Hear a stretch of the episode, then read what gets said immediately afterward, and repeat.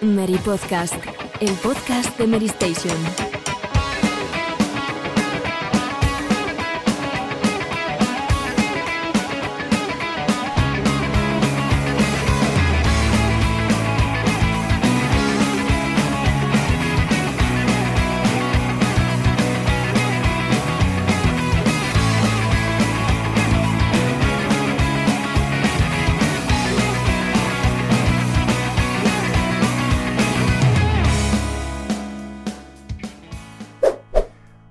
Hola a todos, bienvenidos una semana más al Mary Podcast, al programa 32 de la temporada 16. Y esta vez salimos el lunes porque, bueno, Servidor tiene un viaje del que todavía no puede hablar, pero la semana que viene eh, daremos buena cuenta de, de, lo que voy a ver, que repito, no, no puedo decir nada ahora mismo, pero va a merecer la pena esperar.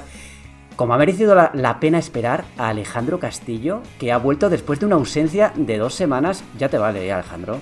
¿Qué es esto? Pues sí, la verdad es que se, se me ha hecho raro ir el lunes y no, no estar con vosotros, con, con este contacto con la, con la, actualidad. Pero bueno, aquí estamos, aún pese a la baja de, de Robe, hay que estar al pie del cañón. Pedro, ¿y tú qué tal estás?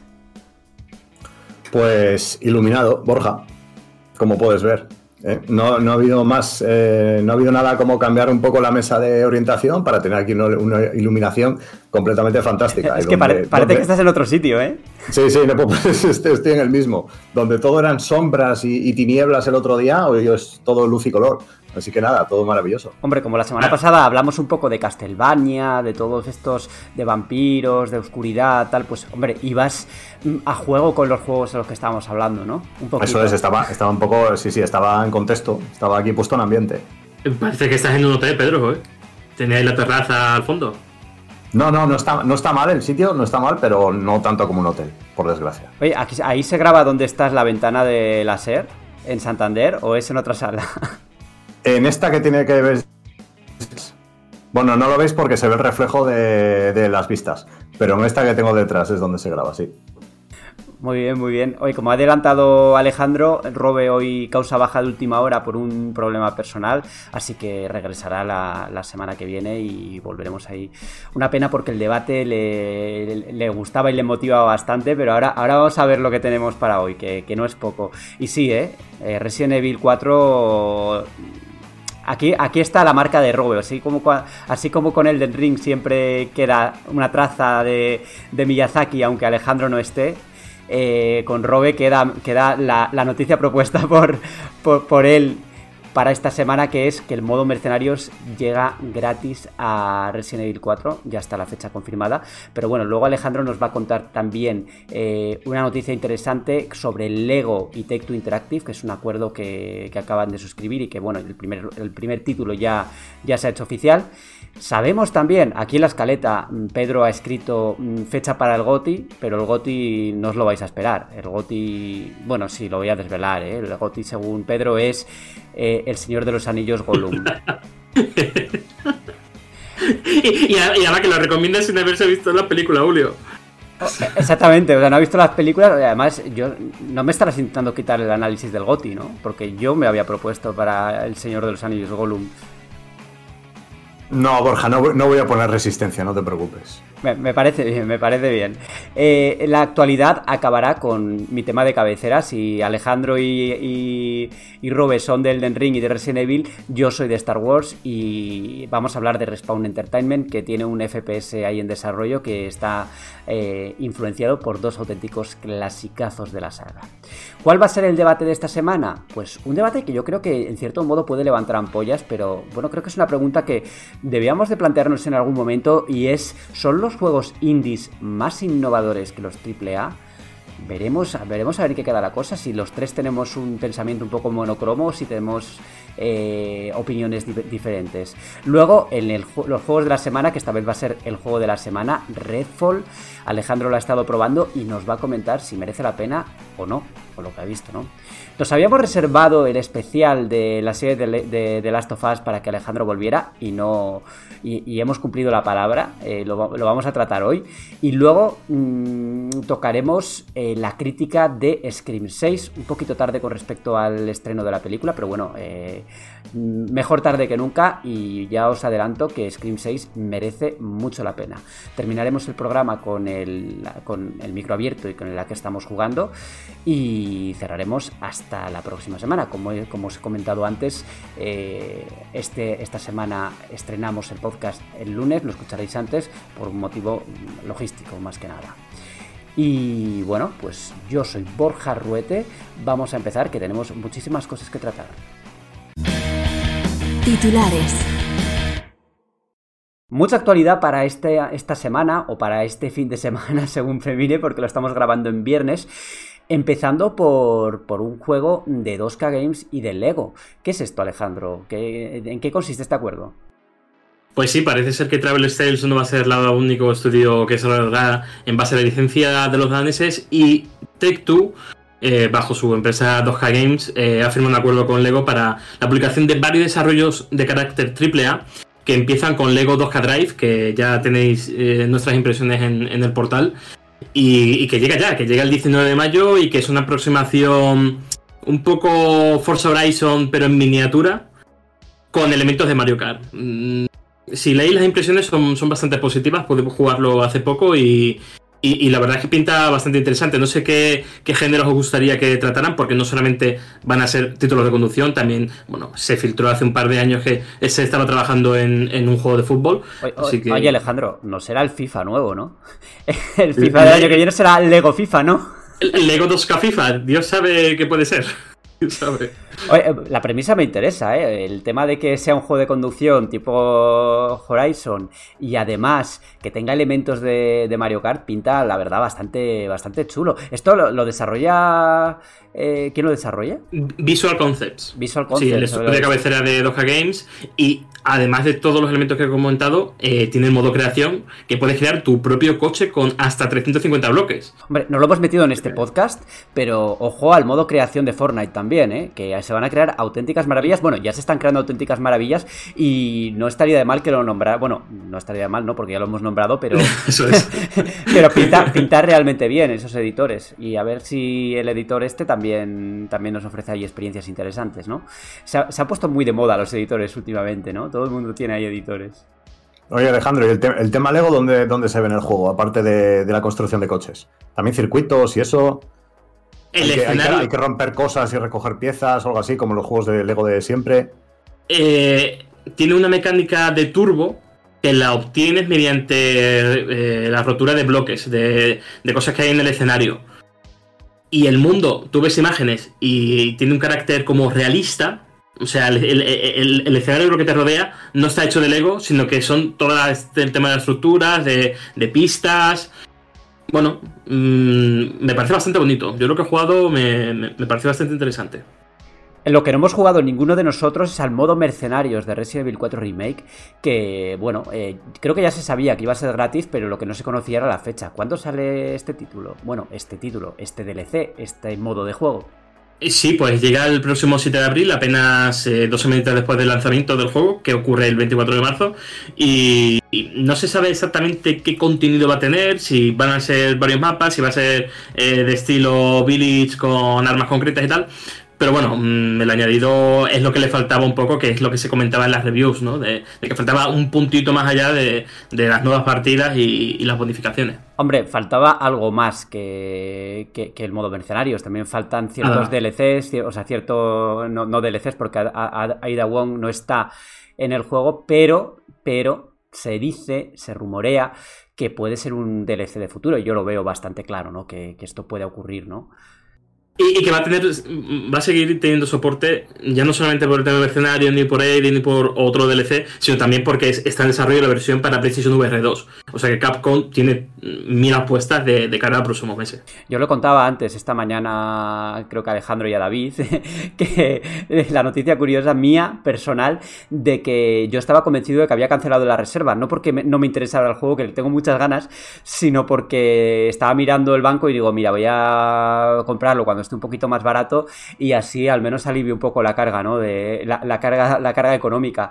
Y total, que miro esta mañana y veo que su, artículo se había enviado. Resulta que lo había, lo había reservado hace mm, un montón de tiempo en Amazon y, me había olvidado de que, lo había, de que no lo había cancelado. Y bueno, pues ya ha llegado a casa, así que ahí se va a quedar. Eh, Borja, te mandan el Resident Evil 4, tío. Qué putada. Putadón. Hombre, el puta... Eh, perdón, el, eh, el, problema es que, es que ya he pagado el dinero. Lo puedo devolver, pero ya, ya no lo voy a devolver, ¿no? Ya me quedo con el Miura y después del tostón que Alejandro me ha dado durante toda la semana, que no os podéis imaginar el tostón que nos ha dado para que lo compremos, que era como en plan de esto, casi hasta nos, nos ponía notas debajo de la, de la, mesa prácticamente, ¿no? Para que compra el Miura, compra el Miura. Pues el Miura al final ha terminado en mi casa. Y espero que Pedro también tenga en el corral ese Miura. Pues mira, eh, tengo, tengo un game a 5 minutos de trabajo y fui a pedir la, edición con la Steelbook, con la caja metálica, pero solo es para reservas. Así que tendré que ir a mi tienda de referencia, que es Carrefour, para el, tema de videojuegos, que allí seguro que, seguro que lo tienen. Dejaos, dejaos ya de, juegos que no son GOTI ni nada y vamos allá con lo importante. The Lord of the Rings, Gollum, El Señor de los Anillos, Gollum. Un título que, bueno, que la verdad sea dicha y ahora en serio, muy bien no pinta, pero que yo mantengo ahí un resquicio de esperanza de que el juego me va a gustar. Quizá una esperanza vana, pero ahí está. ¿Cuál es la fecha de lanzamiento? Porque este juego se ha retrasado innumerables veces. Se ha retrasado innumerables veces y, yo creo que aquí todos hemos pensado alguna vez, viendo tráileres, viendo gameplays y demás, que podría llegar incluso el día en que se cancelara definitivamente. Pero no, en casi casi dos meses justitos va a estar en las tiendas, 25 de mayo, The Lord of the Rings Gollum, que bueno, pues eh, a pesar de la mala pinta que, bueno, mala pinta, no somos malos tampoco, pinta sospechosa que tiene, pues eh, siempre cabe, como dice Borja, ese resquicio de esperanza para que pueda sorprender, porque después de todo, y a pesar de que yo no soy un gran aficionado a la licencia, como bien sabéis, yo creo que juegos malos basados en el Señor de los Anillos hay muy pocos. Alguno hay, ¿eh? Alguno hay. Sí, sí, sí, sí, alguno hay, pero con, con todos los que hay, que son, que son muchísimos, yo creo que no son muchos. Entonces, pues bueno, eh, a ver, son Nacon, Daedalic, no son dos, ni estudio ni editora, pues digamos, que, despierte muchas confianzas o tal, pero bueno, mm, veremos a ver. De momento hace, hace bastante que no, que no muestran nada nuevo. No deberían tardar. Veremos, el próximo va a ser el definitivo. Pero, ojo, Pedro, yo creo que para los fans del Señor Anillo como Borja presente, eh, tiene cierto valor porque es una historia original que ocurre en paralelo con la comunidad del anillo, ¿no? Cuando Smigol eh, cruza las mazmorras de Barad-dûr y llega en dirección al reino de los elfos en el bosque de Mickwood. O sea que al final, bueno, puede salir algo interesante que no sepamos todavía de la licencia. Sí, pero a mí lo que más miedo me da no es ni el concepto, o sea, ni el concepto, digamos, argumental, ni nada de esto, nada relacionado con el argumento, ¿no? Más bien con lo que se ha visto de jugabilidad, que tiene pinta como un poco eh, que mezcla sigilo, que no va a tener demasiado combate por el mero hecho de que, el personaje, bueno, o sea, no tiene nada que hacer contra un ejército de orcos, ¿no? Pero... Eh, no sé, creo que la palabra que define lo que se ha visto hasta ahora es que es un poquito soso y que va a depender mucho de cómo de cómo trabajen el ritmo y de cómo todas esas mecánicas eh, se mezclen, ¿no? Porque también va a haber diálogos y una cosa que sí que me ha parecido interesante es, por ejemplo, eh, que, bueno, ya sabéis que es Migol o, o Gollum, ¿no? Tiene dos personalidades, ¿no? La personalidad que va un poco más de su yo del pasado y la personalidad más de Gollum, ¿no? Entonces ahí va a tener diálogos consigo mismo y eso pues a ver cómo lo traducen en una mecánica de juego y cómo puede, cómo se, luego se refleja en el juego, ¿no? Que creo que eso va a ser lo más eh, a tener en cuenta, ¿no? Así a primera vista. A, mí por concepto de estructura de sigilo y tal me recuerda a Styx, que si no recuerdo mal la editora era Seanide. Que no estaban mal, pero. Cianide, eran los desarrolladores del Juego de Tronos RPG y de, y de, un título de, de, ciclismo, ¿no? Clásico. El Pro Cycling Manager. y, el, los y, el Tour de France. Exacto. que no es que no es manager, sino, sino nación, real. y luego, muy regulares. Luego, luego hay también un problema en este tipo de juegos que, que están licenciados, evidentemente, con el Señor de los Anillos, pero claro, el tema es que, la historia, las historias que se cuentan fuera de los libros y que no se basan directamente en libros concretos, pues no ha quedado otra que, tirar de inventiva, ¿no? En algunos casos, como ha pasado, por ejemplo, con la serie del Señor de los Anillos, Los Anillos del Poder, que ha sido muy criticada porque no se sustenta sobre, sobre textos de, Tolkien, ¿no? Entonces han tenido que, inventar, pues, gran parte de todo, de todo lo que se cuenta, ¿no? Entonces, eh, a mucha gente le molesta eso. Le molesta que no se sea fiel a lo que el profesor Tolkien escribió en su día. Pero claro, si haces una historia o, vas más allá de los libros, pues lógicamente eh, te vas a encontrar con que vas a tener que inventarte o llenar los huecos eh, de, una historia que no está del todo eh, del todo escrita, ¿no? Entonces, bueno, ahí vamos a tener que ver ellos. Daedalic sí que tiene experiencia a la hora de escribir historias, aunque se ha prodigado más en la comedia, ¿no? En los en Deponia y todas estas aventuras gráficas que no tenían el tono del Señor de los Anillos Gollum más, más oscuro, ¿no? A pesar del diseño un poco cartoon del, del, protagonista. Bueno, pero sí, sí han hecho juegos así un poco con esa ambientación un poco más seria, Borja, porque son los que hicieron el, esta aventura de. No, sé qué género es, creo que es una aventura narrativa y tal, de los pilares de la Tierra. Sí, pero, pero es que ahí Daedalic Entertainment era editora, no era desarrolladora. Ah, era editora. Claro, y en... en Gollum ellos desarrollan el juego. Y en The Banner Saga, ahí sí, ahí sí crean, sí desarrollan ellos, ¿no? Me suena. Pues mira, ahí ya me pillas, ya me pillas. No ¿Sabéis cuál os digo, no? este que es de vikingos, estrategia y tal. Sí, sí, pero no sé si son ellos los mm. desarrolladores, ahora ahí mm. me pillas completamente. No, no, no, no, pero de Band Saga eh, Stoic Studio. Claro, No tiene nada que ver Daedalic, ¿eh? No, no, me sonaba, pero. Pero no, Daedalic sobre todo es conocido por, por Deponia y luego sí que ha trabajado bastante en, en aventuras gráficas. Creo que también eh, publicaron un juego Cyberpunk, así, es que lo jugué hace mucho tiempo y no recuerdo el nombre, pero era un juego así independiente, Cyberpunk. Eh, da igual, en una ciudad de futuro, no, no, no, no, recuerdo el nombre. En cualquier caso, veremos lo que, lo que hacen con este Señor de los Anillos, que recordemos, iba a estrenarse prácticamente cuando, cuando salió la primera temporada de la serie. Fijaos si ha pasado tiempo, ¿eh? ha pasado un año, prácticamente un año entero desde que se retrasó por última vez. Y bueno, a ver si, está, si este tiempo extra ha servido para, para al menos pues, presentar un título que, sea atractivo para, para la gente. Vamos hacia, si os, si, os, parece, hacia la galaxia muy muy lejana, eh, porque Respawn Entertainment no solo está desarrollando Star Wars Jedi Survivor, que es la entrega la próxima entrega de, la saga Jedi, que empezó con eh, Jedi Fallen Order, sino que también está desarrollando un FPS que, por, cierto, ya lo conocíamos, ¿no? Este first, este first, person shooter se anunció tiempo atrás, o se desveló tiempo atrás, junto con un título, junto con un título de estrategia que no van a desarrollar directamente Respawn, sino que van a actuar como más bien como editora, ¿no? Van, van a colaborar, colaborar en ese sentido.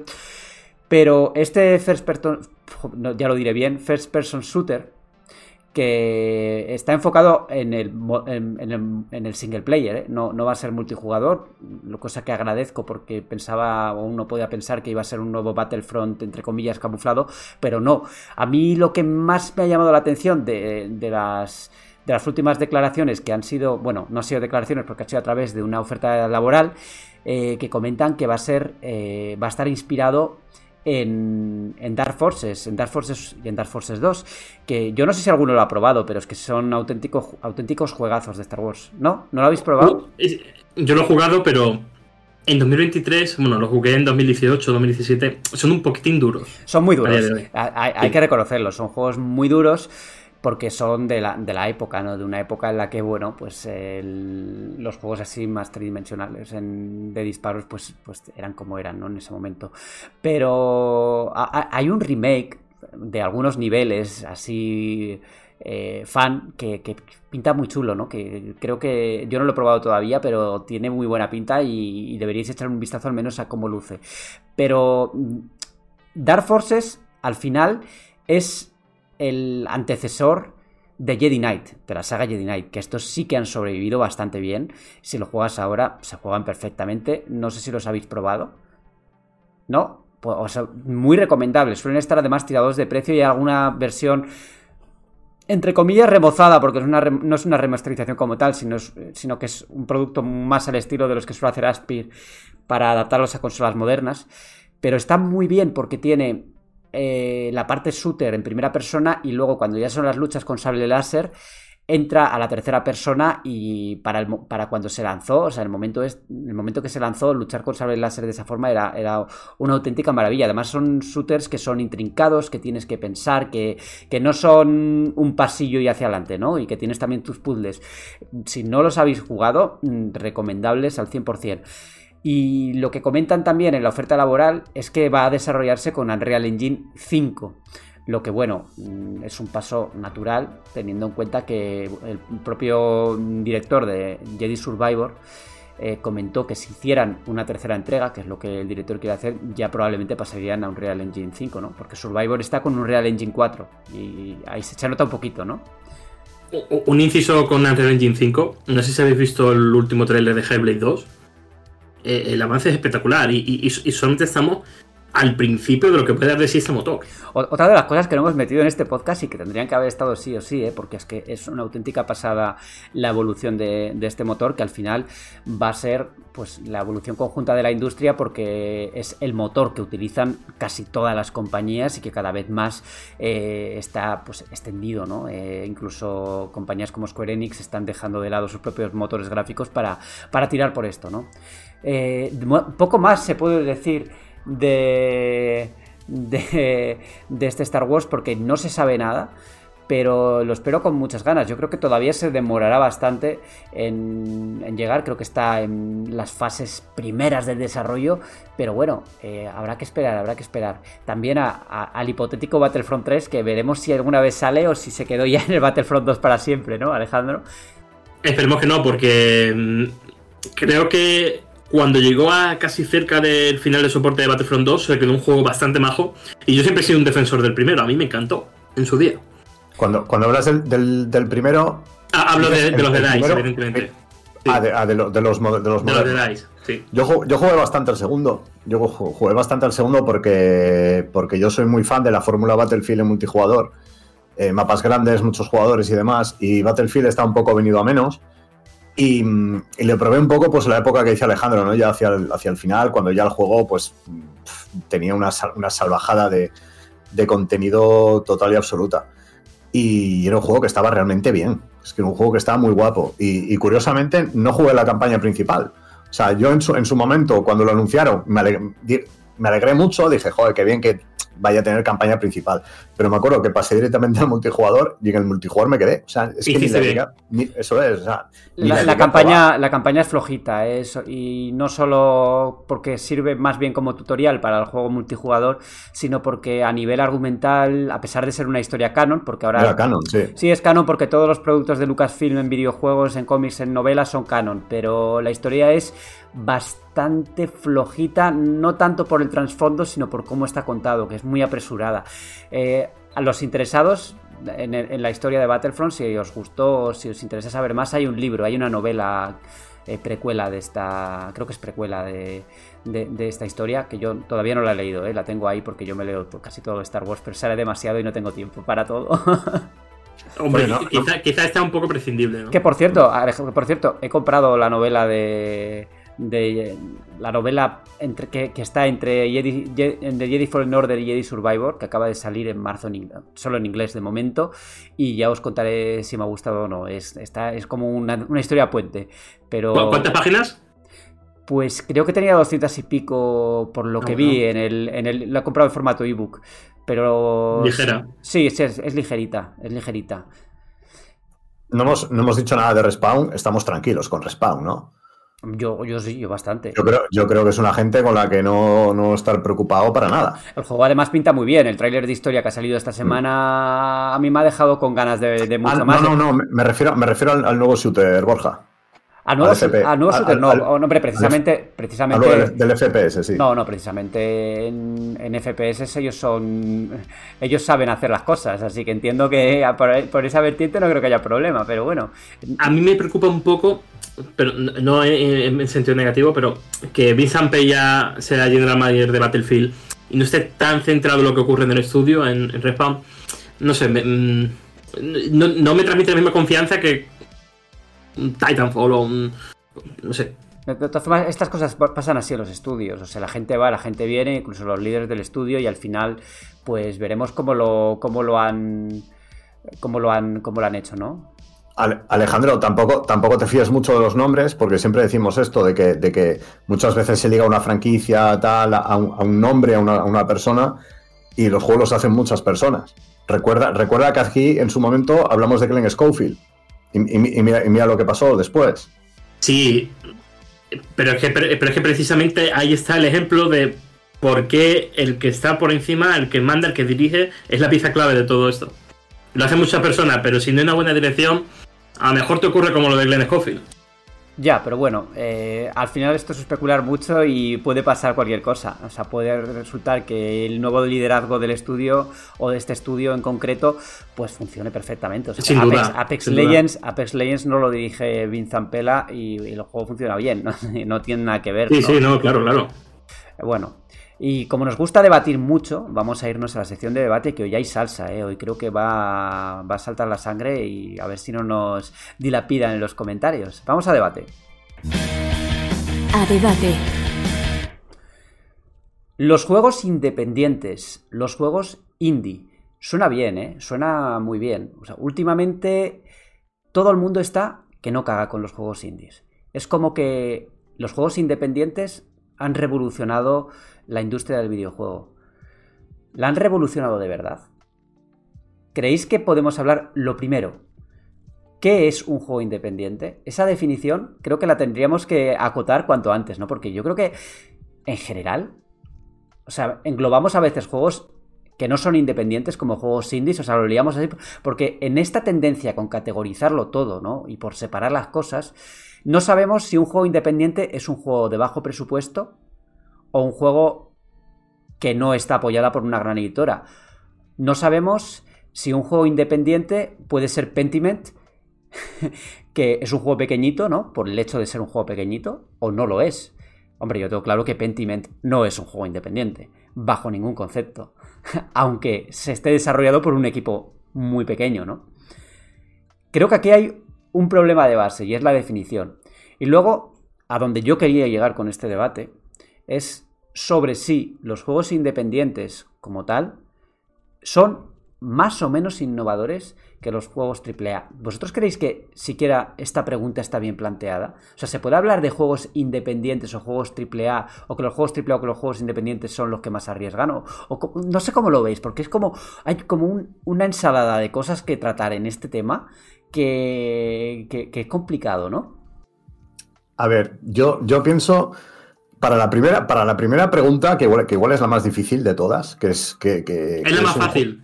bueno, sí, sí, en, realidad sí, porque la propia palabra ya define lo que es un juego independiente. Es un juego que no, que no depende de. No dependes, por ejemplo, eh, Valiant Hearts, Child of Light, para mí no son juegos independientes. Si estando, estando Ubisoft detrás, no puedes, no puedes hablar de un juego independiente. Lo, mismo, lo mismo Pentiment. Lo mismo Pentiment, lo mismo que el juego este el del muñequito rojo que era de Electronic Arts, que hay dos.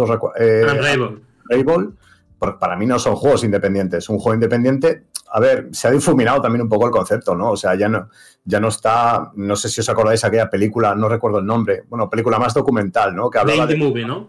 Sí. Esa, al, del desarrollo de Fez, de, de Super Meat Boy, una, película fantástica, o documental, mejor dicho y yo creo que se ha perdido un poco ese, tema porque ni siquiera, eh, es que ni siquiera los juegos de Devolver Digital los podemos definir como, como independientes. Es que Devolver Digital no es, no SEA, ni es Ubisoft, ni es Activision, pero mm, bueno, es, es, una, es una editorial muy, muy importante. ¿no? O sea, el, hecho de que, de que edite juegos que no son AAA no quiere decir que estemos hablando de gente que hace juegos en un garaje. Y luego, en cuanto al tema de ser más innovadores, para mí es evidente que sí. Pero es que, es que no tenemos que confundir tampoco. O sea, yo creo que el año pasado para mí no, no, fue un año brillante para, los juegos indies. Justo ahora, Borja, cuando estabas hablando, yo estaba buscando un artículo con los mejores indies del, año pasado y, son juegos que a mí personalmente pues tampoco me han entusiasmado o no he probado, ¿eh? lo reconozco. Pero pues, pues tenemos Neon White, por ejemplo, eh, Cult of the Lamp y tal. Que, que, son, que seguramente sean los dos juegos indies de los que más se habló el año pasado, ¿no? Signalis, tal vez.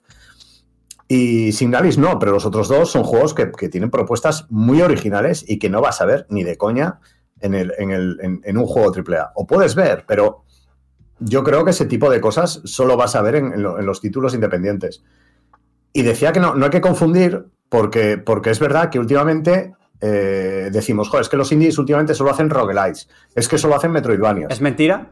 Quiero decir, no, no, hay, o sea, yo lo, si- o sea, yo lo siento, yo en esto tengo una opinión bastante clara y es que cuando se habla de los juegos indie como, uff, lo mejor, o sea, están salvando la industria, eh, no, perdona, o sea, hay Yo- yo una no serie, eso, ¿eh? no, no, no, no, no, yo lo estoy diciendo Que- en general de lo que- se ha vale, de lo que que se quede suele, claro que de lo que yo se no he- suele- yo no he dicho no, eso. de lo que se suele leer en redes sociales, ¿no? Yo lo, o en redes sociales incluso a veces desde los propios medios de comunicación, ¿no?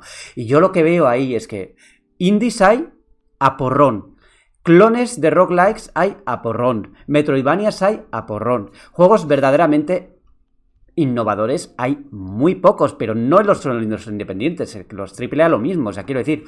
eh, y, y tampoco estoy tan de acuerdo en que los AAA no innoven, porque, joder, yo muchas de las, de las cosas que.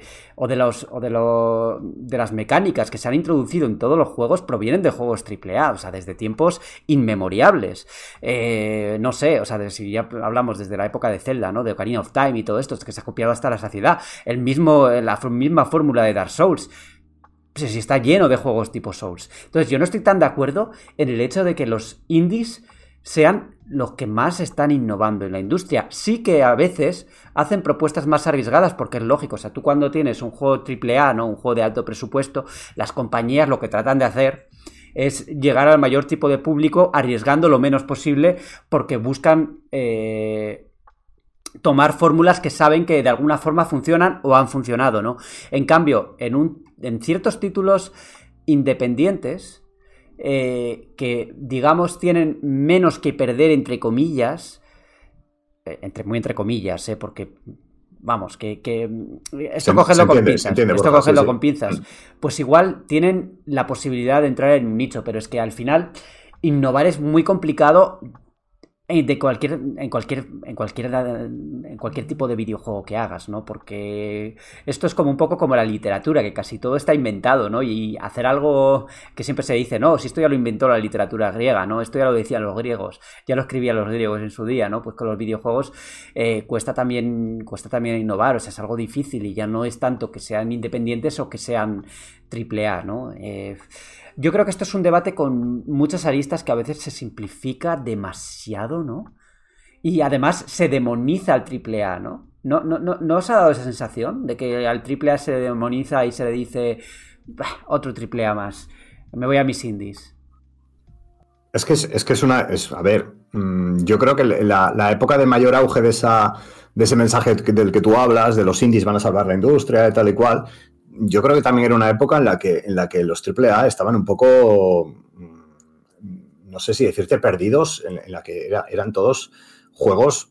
Todo era mundo abierto, todos son misiones genéricas, eh, todo eran Assassin's Creed anual, Call of Duty anual, eh, no sé qué anual. Y yo creo que hemos, hemos, hemos superado eso porque mm, yo creo que muchos de esos estudios ya han llegado a tal nivel de de- de- de élite que se pueden permitir el lujo de arriesgar más. Por ejemplo, en el, caso de, equipos, yo que sé, pues como Naughty Dog, por ejemplo, cogen y te, y te sacan de las tofas con un, con un protagonista que tú no esperas, ¿sabes? Y, te dicen, y dices, vale, ahí han tomado un riesgo, ¿no? O el propio Kojima con Death Stranding. O sea, qué fácil hubiera, hubiera tenido Kojima y coger, hacer algo de estilo Metal Gear, ¿no? Qué fácil lo, lo hubiera tenido. Y sin embargo, cogió, hizo Death Stranding, un juego que se dice siempre no es para todo el mundo y que yo creo que hubi- hubiera firmado cualquier estudio independiente mm, tomando riesgos a menor escala, claro. Pero es que para este, para este tipo de gente eso no es un riesgo. Es que ese es el problema. O sea, todo, todo parte del boom de Xbox Live Arcade con Super Meat Boy y Limbo. Eh, eh, fue el momento en el que el Braid. indie- pen- y, y eso, efectivamente. El, el momento en el que eh, los juegos independientes penetraron en el, en el usuario de consola. En, una plataforma que hasta el momento solamente vivía del producto físico que compraba en su videoclub de turno, en su corte inglés. Y claro, ahora llegamos al momento en el que se lanza como el mensaje potenciado en redes sociales de pobre indie, pobre estudio de cuatro personas que llevan eh, trabajando en su proyecto cuatro años y llega y se le pone a caldo. Pero, pero vamos a ver. Es que eso también ocurre también en, en- en la escena AAA. Se invierten una cantidad de años, dinero y esfuerzo eh, humano en un producto que puede salir mejor o peor. Pero yo, sobre todo lo estamos viendo ahora en redes sociales con, el tema de, del, juego este eh, español. ¿no? Hablas. Correcto. Lo estamos viendo que se está peleando a un profesional que da su opinión sobre el producto que llega y que no tiene que leer la contraportada de cuántas personas, perros o delfines han hecho el juego.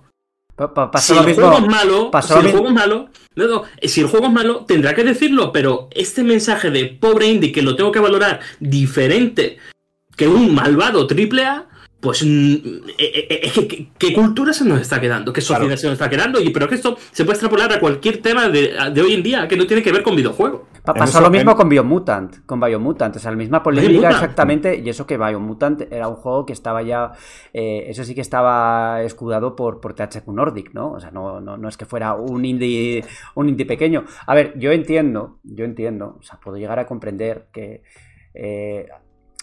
un estudio pequeño, lógicamente, un estudio pequeño que no, pues que no tiene medios, que bueno, pues que es su primer juego, lo que sea, pues que la gente tenga, que tenga pena, ¿no? Si las cosas no salen, si el juego no es suficientemente bueno o si alguien...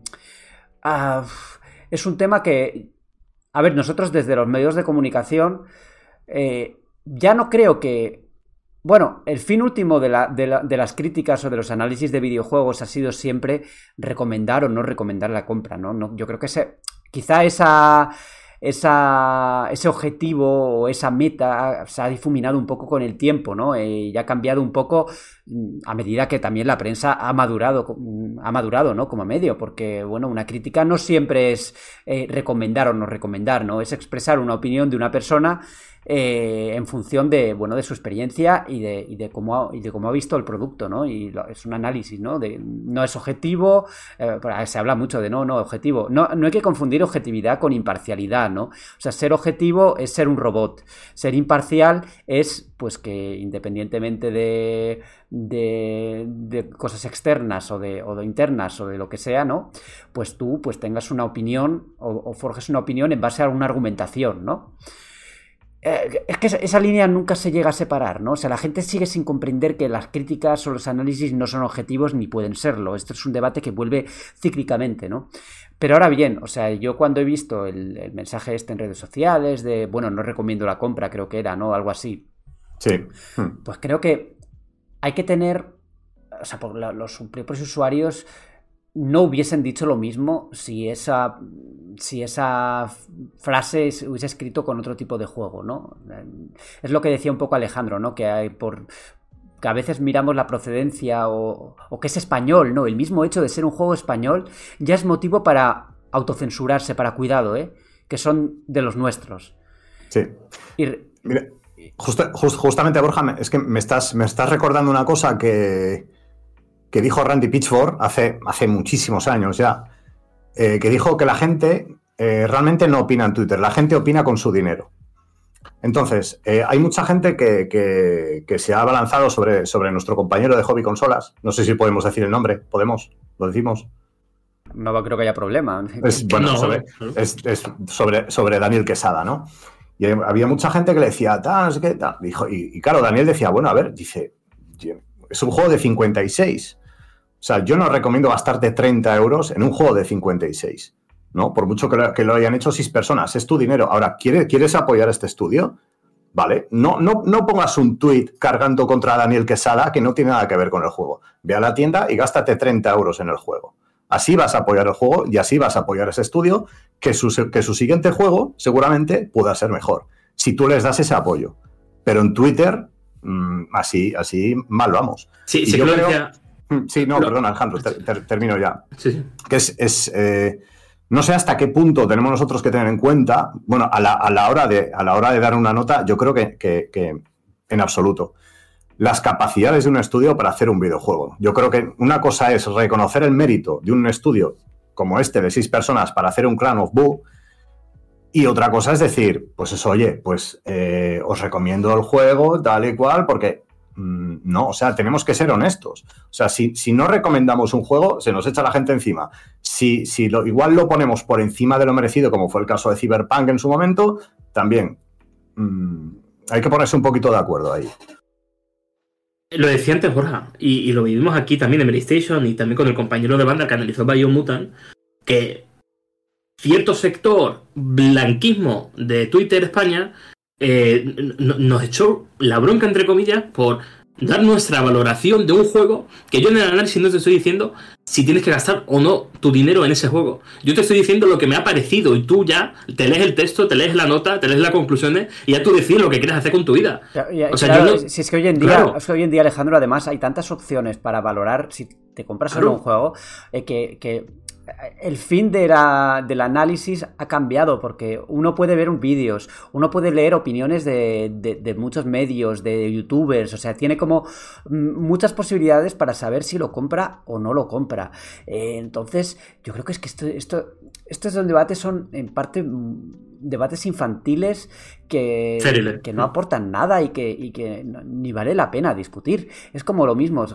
Mira, precisamente uno, el último juego que he analizado, independiente, que es Chia, ¿no? Es un juego que ha recibido muy buenas notas, en general, ¿eh? Ha recibido notas muy buenas, pero claro, yo, yo, yo he tenido una opinión bastante diferente de, de, otros medios, de otros compañeros. Que, bueno, también ha habido gente que le ha puesto notas de 6, de 6, yo le he puesto un 6,8, ¿no? Y para mí este título, pues es un reflejo ¿no? de, un, de, un juego con muy buenas ideas, que, tiene una historia interesante, que tiene una estética guay, que incluso, no sé, el, planteamiento de muy mezcla de Breath of the Wild, aquí estamos hablando, ¿no? Eh, hablábamos de innovación y estamos comentando que han, introducido una estética muy parecida o muy del estilo cartoon de este tipo de juegos han introducido una mezcla de mecánicas de Breath of the Wild y de The Wind Waker, que son, es, bueno, es que es, claramente se ve a simple vista, pero luego, a la hora de cerrar ese juego, ¿no? A la hora de, ir más allá, no innova, o sea, no, no, es nada diferente de lo que hemos visto en, en billones de juegos, ¿no? A pesar de que es un juego muy agradable, me ha gustado, ¿eh? O sea, es que estos últimos dos podcasts hemos terminado hablando mucho de metaperiodismo, de meta, metacrítica o como lo quieras llamar, pero tenemos que aprender un poco en que puede haber opiniones diferentes, en que un análisis de si muchas veces nos dicen no lo de Cyberpunk 2077 no bueno es que le han puesto un 10 a, 2007, a Cyberpunk 2077 no sé qué no hay credibilidad. Bueno eso esa nota se puso pues por una persona que tenía su propia su propia visión de ese juego eh, jugado de una determinada forma en un determinado equipo porque es que esto también lo hemos recordado muchas veces pero Cyberpunk 2077 se jugó en PC las versiones de consola no, no, se, no, se, proporcionaron códigos y las de anterior generación ni se tocaron. Entonces eh, hay que tener cuidado también con, ese tipo de, de, comentarios. Pero bueno, volviendo un poco al tema de los juegos independientes, yo no creo que... yo creo que es una hipérbole decir que han salvado la industria que es una, es una exageración. Sí creo que hay grandes juegos de, corte independiente que, que, merecen la pena estar en lo más alto, ¿no? El año pasado, bueno, fue del año pasado, fue hace dos años, eh, pues tuvimos ahí un ejemplo de juego del año, ¿no? Stray. No, Stray no, Stray precisamente no. Ah, pues es que como, como estuvo nominado Juego del Año, digo, dirá Stray. Pero, pero di el nombre y terminamos con el misterio. Claro. Eh, es que se me ha ido de la cabeza. ah, vale. No, pero por ejemplo, eh, decía Pedro, mm, eh, Neon White es indie. Sí, lo ha hecho una persona, pero es que tiene detrás a Napurna. Canapunda es la incubadora más grande que hay junto No lo sabía, Alejandro, no lo sabía. No, entonces, entonces lo que te quiero decir es que es que al final los grandes éxitos independientes vienen de la mano de incubadoras que ofrecen apoyo eh, económico, ofrecen apoyo en cuanto a visibilidad. O sea, eh, eh, es que estamos diciendo que el término indie se encuentra en itch.io. En itch.io. Eso es el verdadero indie. El tío que te monta un prototipo precursor de PT que no conoce ni Perry, pero que ahí está, eso es indie. Pero no, me puede entender. Eh, Alejandro está siendo poseído por Fran, eh. Cuidado. ¿Cómo? ¿Que ha sido poseído por Fran Serrano? Que, este, que este, está siendo poseído por Fran, Alejandro. ¿Estás bien? Sí, pues, no, pues yo sé, yo sé de luego. Vale, vale, vale. A ver, el juego que quería, que mencionaba, evidentemente era Hades, Hades, como de les gusta llamar ah, vale, a la gente, que fue un juegazo, ¿no? De, corte independiente. Y, y que ya, y que está desarrollando la secuela, por cierto. Que se me ha ido completamente la cabeza. Es, viernes, viernes por la tarde. Eso es un indie. Y, hablamos muchas veces de. Porque sobre todo también viene de otro sector que intenta inculcar su pensamiento por encima de los demás. De eh, juego que llega a Epic Games eh, con exclusividad, juego que no existe para mí campañas enormes, eh, kilométricas en la A4, en la M11, de no compréis este juego porque están con la malvada Epic. Y Hades, Hades, ese juego también recibió el apoyo de Epic saliendo el Early Access en exclusiva para esa plataforma. O sea, al final es el sinsentido de la gente que quiere imponer su pensamiento cuando le viene bien. Y Hades es un juegazo independiente, pero ese juego también salió en Epic primero, cosa que al resto del juego también se le eh, penaliza. ¿Por qué no a Hades? Es que tú, consideras a The Indie, Alejandro. Es que Por supuesto, lo ha hecho Super Giant, claro. Pues que siendo Super Giant Games, es que, es que ya. Pero, pero es que lo edita Super Giant. Igual que Hellblade. Bueno, vale, sí. Con, la, definición, que pusimos antes, sí. Pero es que Hellblade es indie porque recibe financiación privada. Se, Ninja Theory, en definitiva, se busca la vida para sacar su proyecto como quiera y como pueda. Se buscaba, definición se buscaba en pasado. Ahora ya no. Correcto, correcto correcto. Pero bueno, que el punto es el que es. Lo, que pasa es que, lo que pasa es que es complicado también, y ahí entramos de nuevo en el tema de las definiciones, porque Ninja Theory era un estudio independiente en el sentido de que, de que no dependía de ninguna empresa per se, ¿no? Entre comillas, pero también era un gran estudio que trabajaba para grandes empresas, ¿no? Por ejemplo, eh, Heavy, Rain, Devil May Cry, o sea, todos esos juegos eran de un equipo grande como, podía, como era Ninja Theory ya desde hace mucho tiempo. Sí, pero, Kojima Productions es un estudio independiente ah, también. Bueno, Kojima dijo que era independiente. Entre... Pero, pero es que bueno, pero que es un estudio independiente. Otra cosa que es, sea un título independiente. Claro, ah, vale, ahí, está bien la apreciación. Ahí está bien la apreciación. Claro, claro. Un juego puede ser independiente, pero un estudio puede no serlo. Y al revés. Efectivamente. Pero nos pero ahí en un. Pero Death Stranding, esto eh, metió, metió dinero Sony.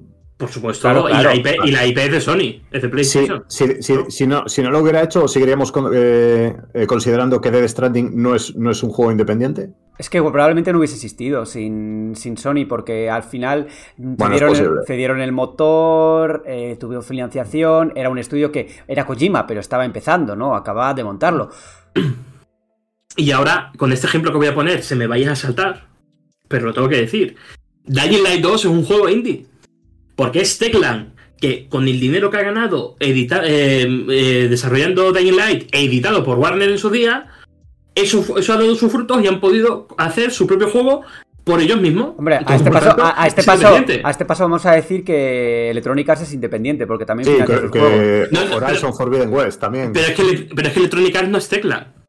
Electrónica es un gran conglomerado y Tecla es un estudio que con su esfuerzo, con, su trabajo con otras editoras, ha podido lanzar ella misma una IP que es suya. IP que es suya, con dinero que es suyo. Zero Project Red, Zero Project Red de Witcher 3 es indie, ¿no? También. No, pero, pero entonces, ¿indie qué significa, Pedro? Hemos empezado el debate diciendo que es un juego que está alejada de una gran editora o una mediana editora. Y ya estaba diciendo que no puede ser Terlan porque tienen 200 trabajadores. Hombre, Terlan no ¿cuál, es, ¿cuál, es, la línea? pero Teclan no es una mediana editora. O sea, no es una pequeña editora, ya es una mediana. o sea, pero, es que no es una, pero, es que no es una editora. Es una empresa, es un estudio de desarrollo que se autopublica. Es que es muy diferente. Ya, pero no es indie. O sea, este, o sea, no es indie en términos de. En el término que yo creo que todo el mundo entiende como juego independiente. Eh, entonces, la definición que hemos dicho al inicio del debate de que un juego indie es aquel que se desliga de una editora es sirve solamente para los juegos que no son tecla. Ya os he dicho al principio que es muy difícil dar con una definición Es, que no, es un poco, nada difícil. Sí que es difícil, sí que es complicado. O sea, eh, cuando intentas categorizar las cosas eh, muchas veces no encuentras la categoría correcta. Y es que pasa lo mismo con. Ya tenemos. Ya no hay triples A indies. También hay una cosa intermedia que son las dobles A. Eh, eh, ¿Esto que es un doble A? O sea, que hay un montón de cosas que a tener en cuenta. ¿Qué es un doble A? ¿Por qué no es, un juego indie? pero es que. Y vete al fondo del tema. ¿Por qué tenemos que categorizar cada juego? Porque ¿Y, por qué, y, por qué, ¿Y por qué tenemos que decir que un juego es de un género? ¿Y por qué tenemos que elegir cada año los mejores juegos del año? Porque el ser humano está continuamente categorizando. Hay que categorizar cada juego, yo creo, porque hay que relativizar el resultado de cada juego. Te pongo, te, pongo un ejemplo. Te pongo un ejemplo. Un, quinto puesto en la Liga Española de Fútbol, para el Barça es un fracaso. Y para el Getafe es un éxito sin precedentes. Y lo mismo pasa con, con los videojuegos. Pero es que es diferente.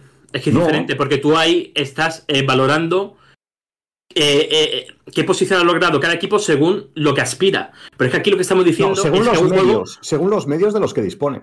Un, juego hay que clasificarlo por su género, por sí, por, por, qué subgénero, género o vertiente quiere apuntar y apunta. Pero ¿por qué tenemos que etiquetar que un juego es indie para ponerlo en el montón de juegos menores que tienen que despuntar. Es que ese es el tema. Es que, es que eh, el, problema es decir juegos menores. Pero es que esa gente que utiliza la palabra indie es para categorizar los juegos que no tienen millones de presupuesto. Por tanto, son juegos menores en comparación con los AAA. Claro, ya que ha entrado el factor económico, ¿no? Porque, a ver, un juego independiente muchas veces se considera un juego que, se desconstruye sin tener muchos recursos. No un juego que no depende de nadie. O sea, hay como muchas definiciones y muchas, muchas aristas, como decía. Yo ya me estoy terminando, me estoy liando ya, ¿eh? Entre tantas definiciones y ya no sé categorizar lo que es un indie de forma ordenada, ¿no? Porque quizá no haya una definición única de lo que es un indie. Y yo creo que no es tan fácil como, como comentas tú. Y la prueba es esta, ¿no? Que, estamos todos, estamos discutiendo ahora mismo qué es un juego independiente, qué tiene que tener un juego independiente. Y tenemos opiniones diferentes y podemos tener opiniones diferentes sobre lo que es o lo que no es. El fondo, el fondo, que creo que, es lo que sustenta este debate, es si vale la pena lo que tú decías, ¿no? Estar todo el rato categorizando y no solo categorizando, sino decir, los juegos indie son lo mejor de la industria, son los más innovadores, son X, ¿no? Hay juegos que son innovadores y juegos que no son innovadores. Y muchas veces igual deberíamos...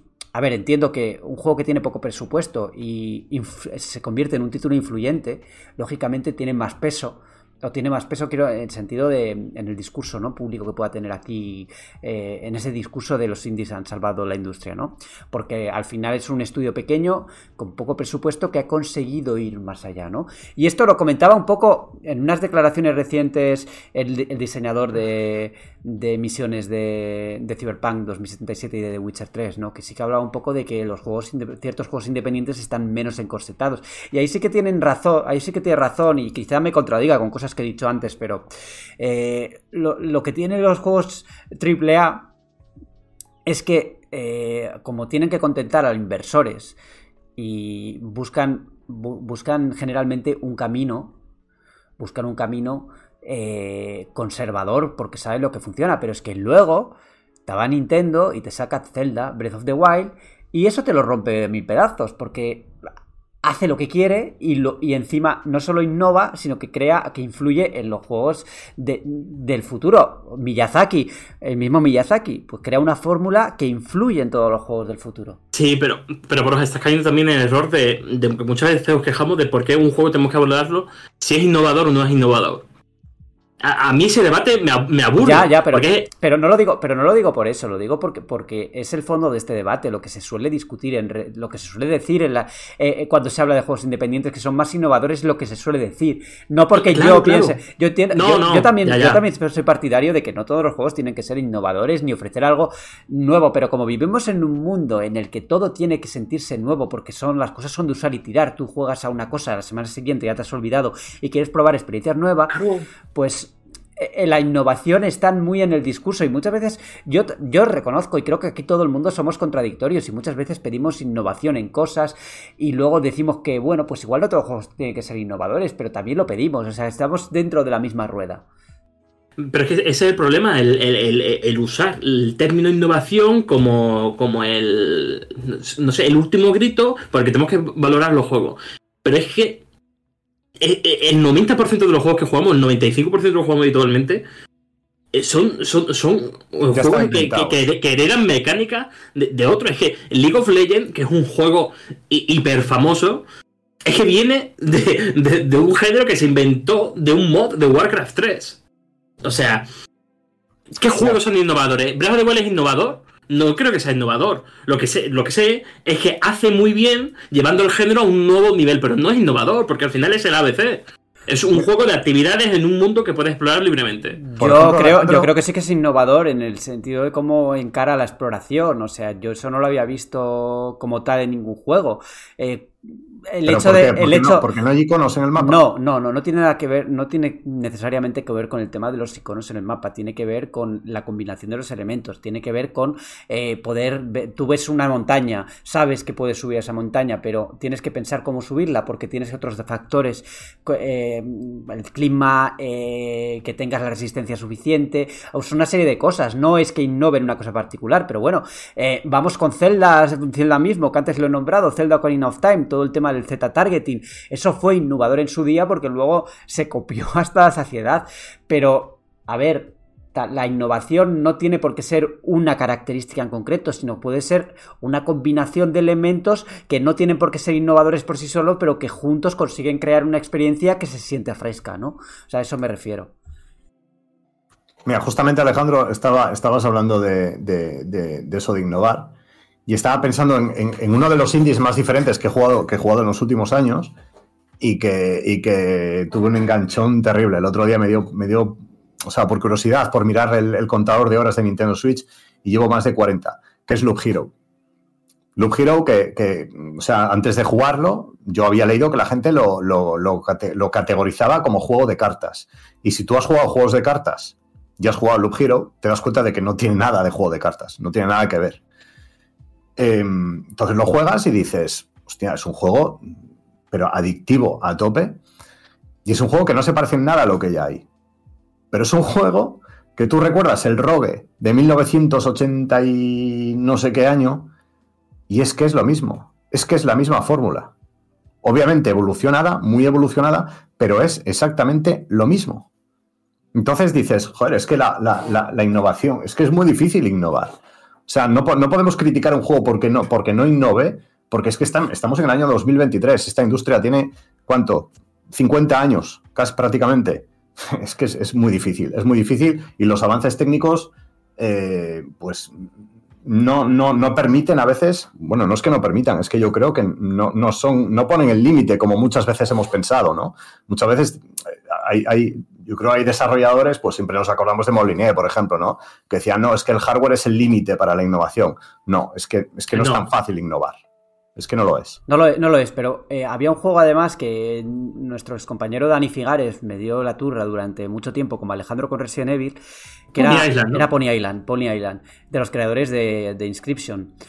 Eh, ese juego eh, ofre, ofrece algo, proporciona algo que, que, es como muy distinto de lo que estamos acostumbrados a ver, ¿no? Pues estos títulos que rompen la cuarta pared, que te hacen dejarte un poco con el culo torcido y ya ves, bueno, en Inscription que es más cerca, que es un juego pues más, más actual, ¿no? Pues ya no te pilla tanto de sorpresa las cosas, las cosas nuevas, pero luego te plantea un juego de cartas y de repente, ¡pum! un cambio de, un cambio de paradigma, ¿no? Y hay, y hay cambios, ¿no? O sea, y hay, un... y te da sorpresa, ¿no? Eh, pero lo que iba es eso, es pues subrayar que lo que decís vosotros, ¿no? Que la innovación, pues, hay que tenerla en cuenta en tanto y cuanto, pues, pues se tiene en cuenta otros elementos, ¿no? Y no siempre es lo más importante. Pero este tema va a seguir, va a seguir eh, coleando, pase lo que pase, y vamos a seguir viendo eh, ese tipo de, de, mensajes un poco hiperbólicos, ¿no? De, de los indies nos salvaron. Pero va a seguir siempre que haya gente que en Twitter o en, llámalo X red social o en la plaza de su pueblo, manda un mensaje contradictorio que, con lo que hace.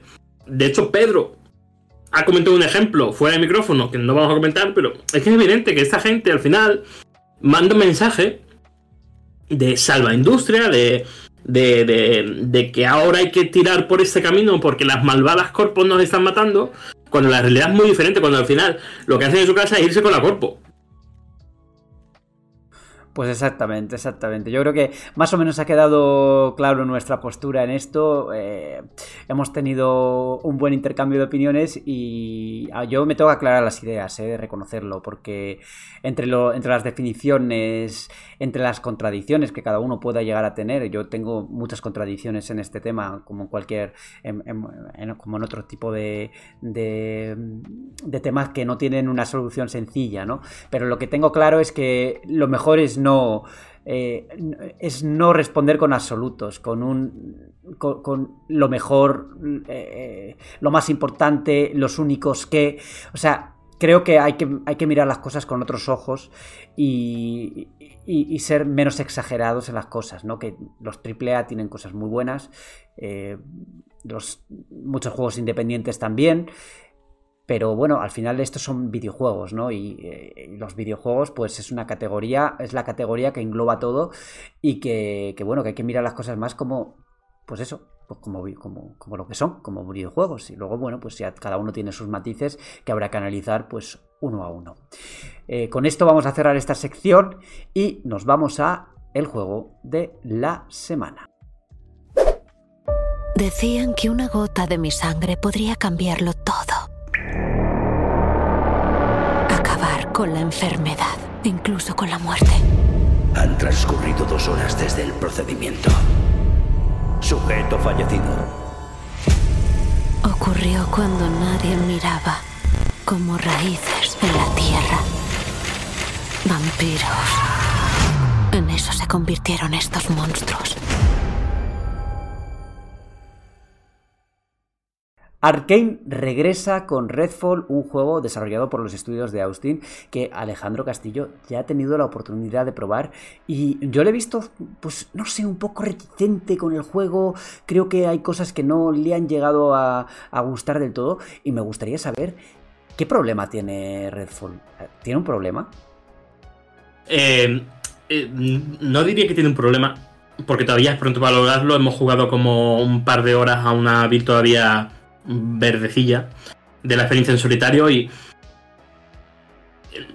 mm, tengo la sensación, porque eh, eh, teníamos la compañía de, Ricardo, su director, eh, que nos comentaba que es un juego para un jugador que se puede jugar en cooperativo.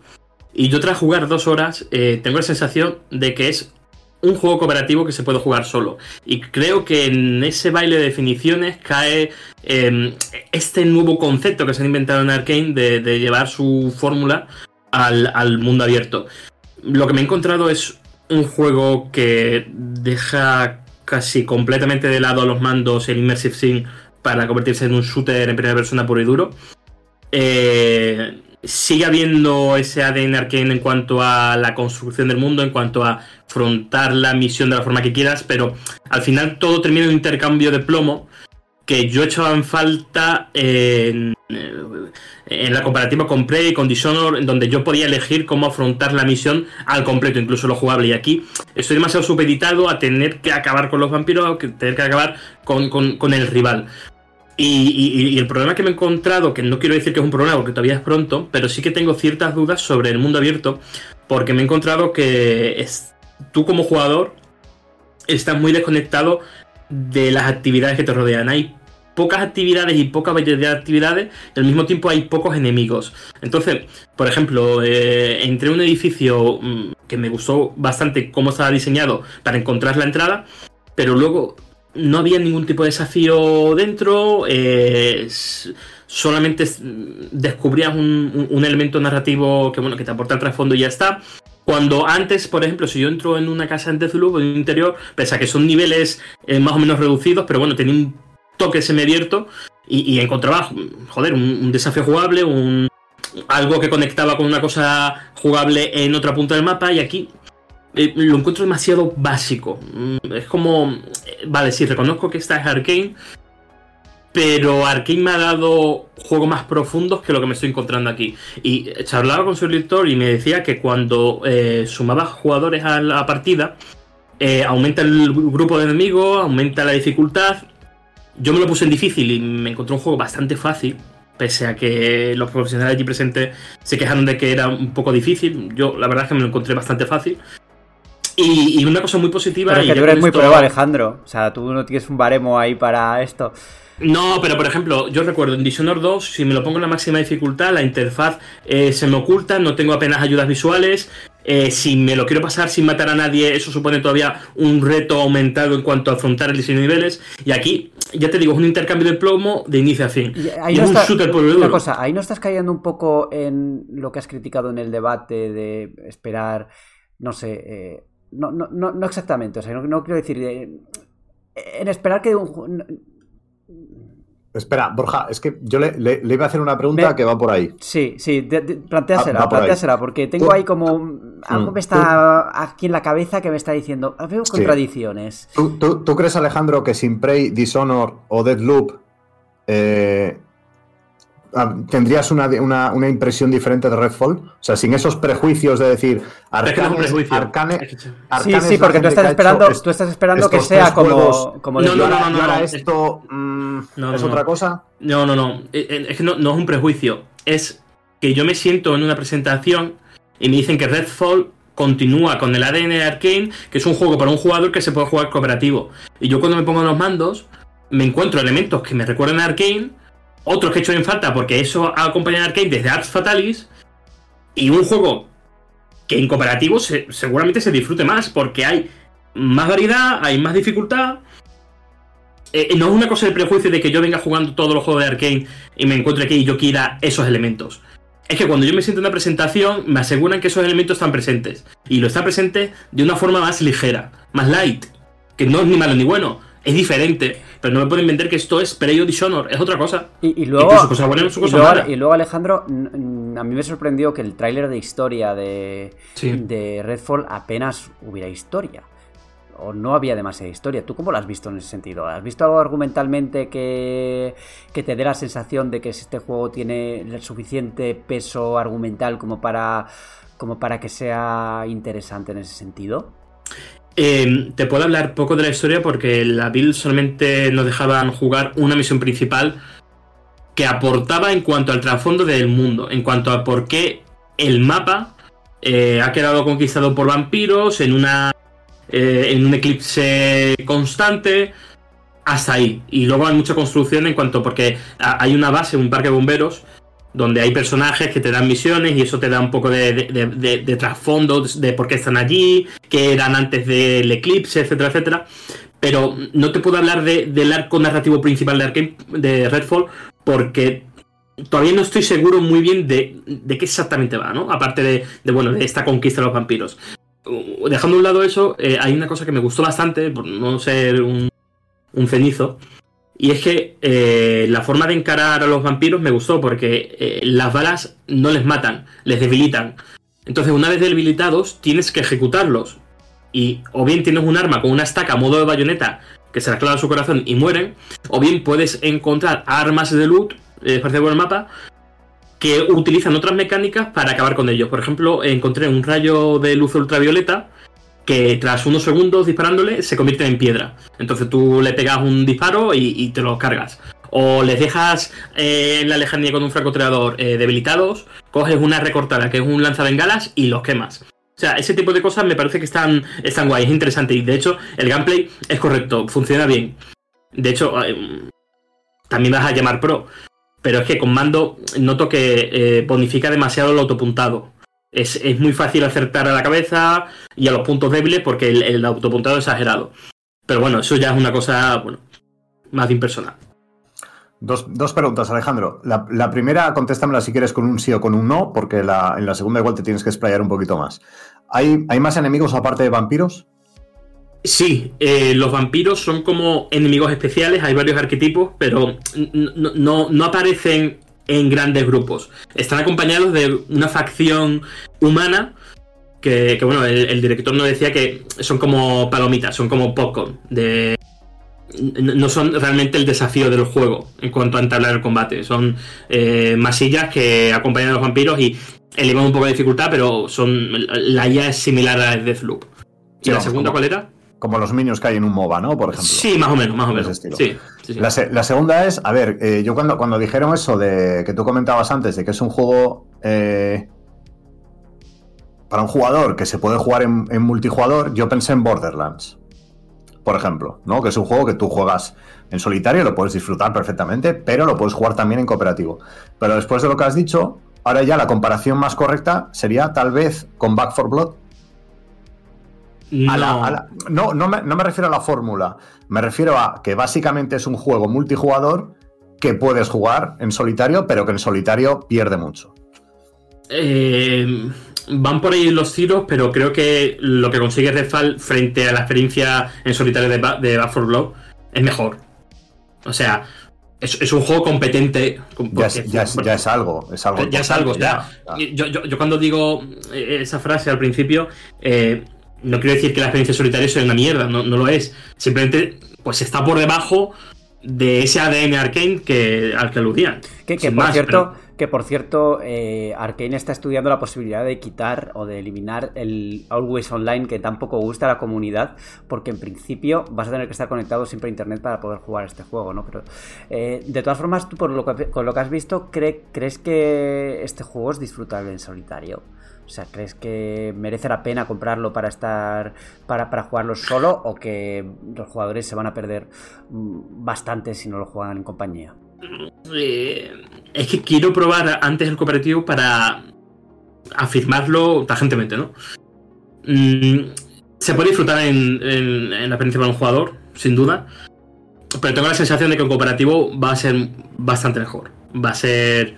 Bueno, eh, en entrevista que ya se puede leer en Medistation cuando se publique este podcast, eh, me decía el director que cuando te unes a otros tres amigos, el juego es, una locura, porque es como un grupo de llenas hacia el contenido.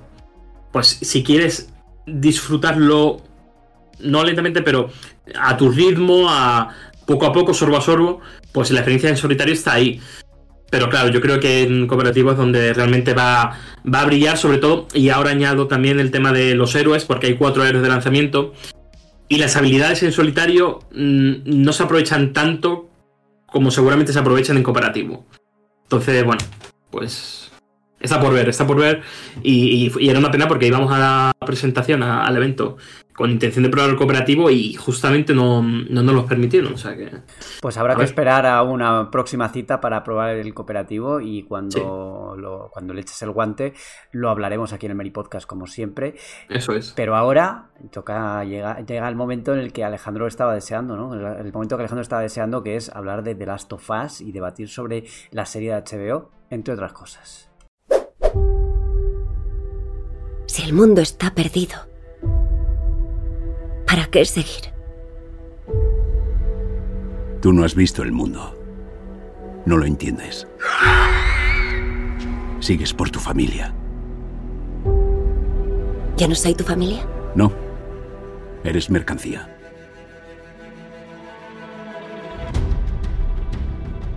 ¿Por qué eres tan importante? En el oeste buscan una cura. Lo que más les impresionaba era que no me convirtiera en un monstruo. Al más mínimo espasmo. No. The Last of Us de HBO ya hemos madurado poco a poco la opinión sobre, sobre la serie, el éxito de Nate Druckmann y de Craig Massin. Y si os parece, vamos a empezar eh, esta, primera, esta primera fase de, de- del análisis de The Last of Us eh, comentando nuestras impresiones generales, pero sin spoilers. Os voy a preguntar a cada uno de vosotros a ver qué os ha parecido, pero sin, sin spoilers, que avisaremos cuando vayamos ya a entrar en, en harina. Eh, Pedro, ¿a ti qué te ha parecido la serie? ¿Has- ¿La has visto entera? Sí, sí, sí, la he visto entera.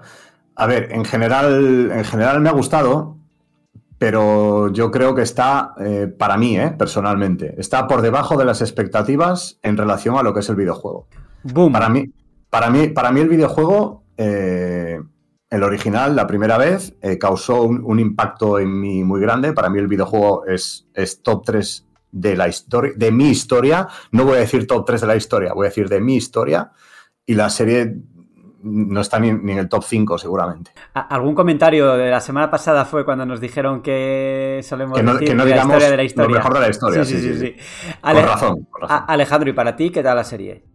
Eh, para mí es lo esperado porque una producción de Craig Mazin, la mente tras Chernobyl y Neil la, una de las mentes tras, bueno, la saga que decir, eh, me parece que, ha sido interesante incluso para el jugador, para el tipo que eh, se quedó pegado a la pantalla y lloró con ese final. me gusta sobre todo la perspectiva que han tomado con algunos episodios, no recuerdo si era el 6 o el 7 ahora mismo, eh, en el que se aporta trasfondo en Jacksonville como un ente que va a tener eh, protagonismo de cara al futuro, en las próximas temporadas. Y eso es algo que en el juego original no se tenía tan en cuenta. Y creo que eso, a la hora de construir los eventos que van a venir, eh, le, han sentado realmente bien. Así que yo, por mi parte, algunos se me echaron a la chepa al decir que esta serie estaba equiparada en cuanto a imagen de marca de HBO con Los Sopranos, ¿no? Algunos algunos de esta redacción también, ¿eh? Algunos de esta redacción. Pero, pero, es que yo lo mantengo porque es eh, de las pocas series, por no decir la única, en la que si escucho un programa deportivo a las doce y media de la noche, se puede hablar de la serie y del impacto de las sofás. Tipos de 50, 60 años que no han tocado un videojuego en su vida y que ahí están eh, viendo como Neil Druckmann y Craig Massin pues le, le, ceja con el mando pegado también. Alejandro, ¿sabes, ¿sabes qué es lo primero que me, que me ha dicho el compañero de, de deportes aquí en la radio? Según ha entrado por la puerta, me dice, ¿qué? ¿Qué te pareció de las tofas? Yo es un, es un hombre de 50 y... Ya, ya pero, pero a ver, una cosa es que la gente haya entrado a ver The Last of Us porque es un medio también masivo y distinto, ¿no? La serie de televisión y les haya gustado la historia. Y otra cosa es, no sé, o sea, que no, tampoco hay que exagerar tanto. Eh. No, no, es que Alejandro ya sabemos cómo es. Quiero decir, pero, que no, pero que no estoy exagerando. No, pero, la, gente, la gente ha conocido The Last of Us videojuego por la serie, sí, claro, pero porque, porque, la, porque la historia está bien y estaba bien en el videojuego, pero y porque es una buena historia de zombies, entre comillas. No por, no por nada más en especial. Bueno, sí, eh, la calidad que tiene. A ver, dejadme mis impresiones, ¿vale? Lo primero, antes de entrar en. Antes de entrar en el tema. A mí me ha gustado mucho la serie. Pero tampoco creo que es una, serie que es equiparable a, los grandes a, grandes como Los Sopranos, ¿no? Eh, de hecho, en algún punto de la serie me ha parecido que le faltaba algo de ritmo. Eh, he encontrado mm, episodios que me han dejado un poco y, mira que yo siempre soy defensor siempre de, las historias que se construyen poco a poco, pero ha habido momentos en los que de verdad he dicho, mm, aquí me hubiese cortado metraje en ciertos puntos. Eh, también te diré que viniendo del videojuego, eh, yo tampoco me he sorprendido tanto. Esperaba no cambios drásticos, porque sí que ha habido episodios y momentos en los que hay cambios con respecto al videojuego original, sino quizá un desarrollo en algunas cosas distinto. Y por último, eh, la serie es bastante menos violenta que el, que el videojuego. Y eso, no sé, creo que parte de la personalidad del videojuego era también eh, esa expresión del mundo crudo que también se refleja en la violencia y en... Y, por cierto, en la cantidad de, de, de, zombies, iba a decir, de infectados, ¿no? Que sí que he echado en falta, y mira que yo no soy de. No, le pedía a esta serie ser palomitera, pero sí que he echado en falta más encuentros con los, con los infectados, ¿no? Mm, entiendo que, que se centren en el desarrollo de los personajes, que es muy importante en esta saga, pero me hubiese gustado ver que parte de esa, ese metraje que se me hizo quizá un poco largo, pues hubiera sido, hubiera sido eh, pues no sé, no sé si sustituido, pero sí que hubiese metido un poco más de, acción en, esa, en ese tipo de, episodios. Y ahora, si os parece, ya que hemos terminado con la parte sin spoilers, podemos entrar ya en cosas más concretas. Aviso otra vez con spoilers, por si acaso eh, alguien quiere salirse del podcast o ir hacia otra sección. Y bueno, eh, no sé, para, para empezar a romper así el, hielo con The Last of Us voy a, comentar una de las cosas que a, mí, más me gustaron de esta serie. Creo, bueno, de hecho es el episodio que más me gustó, que fue el tercero.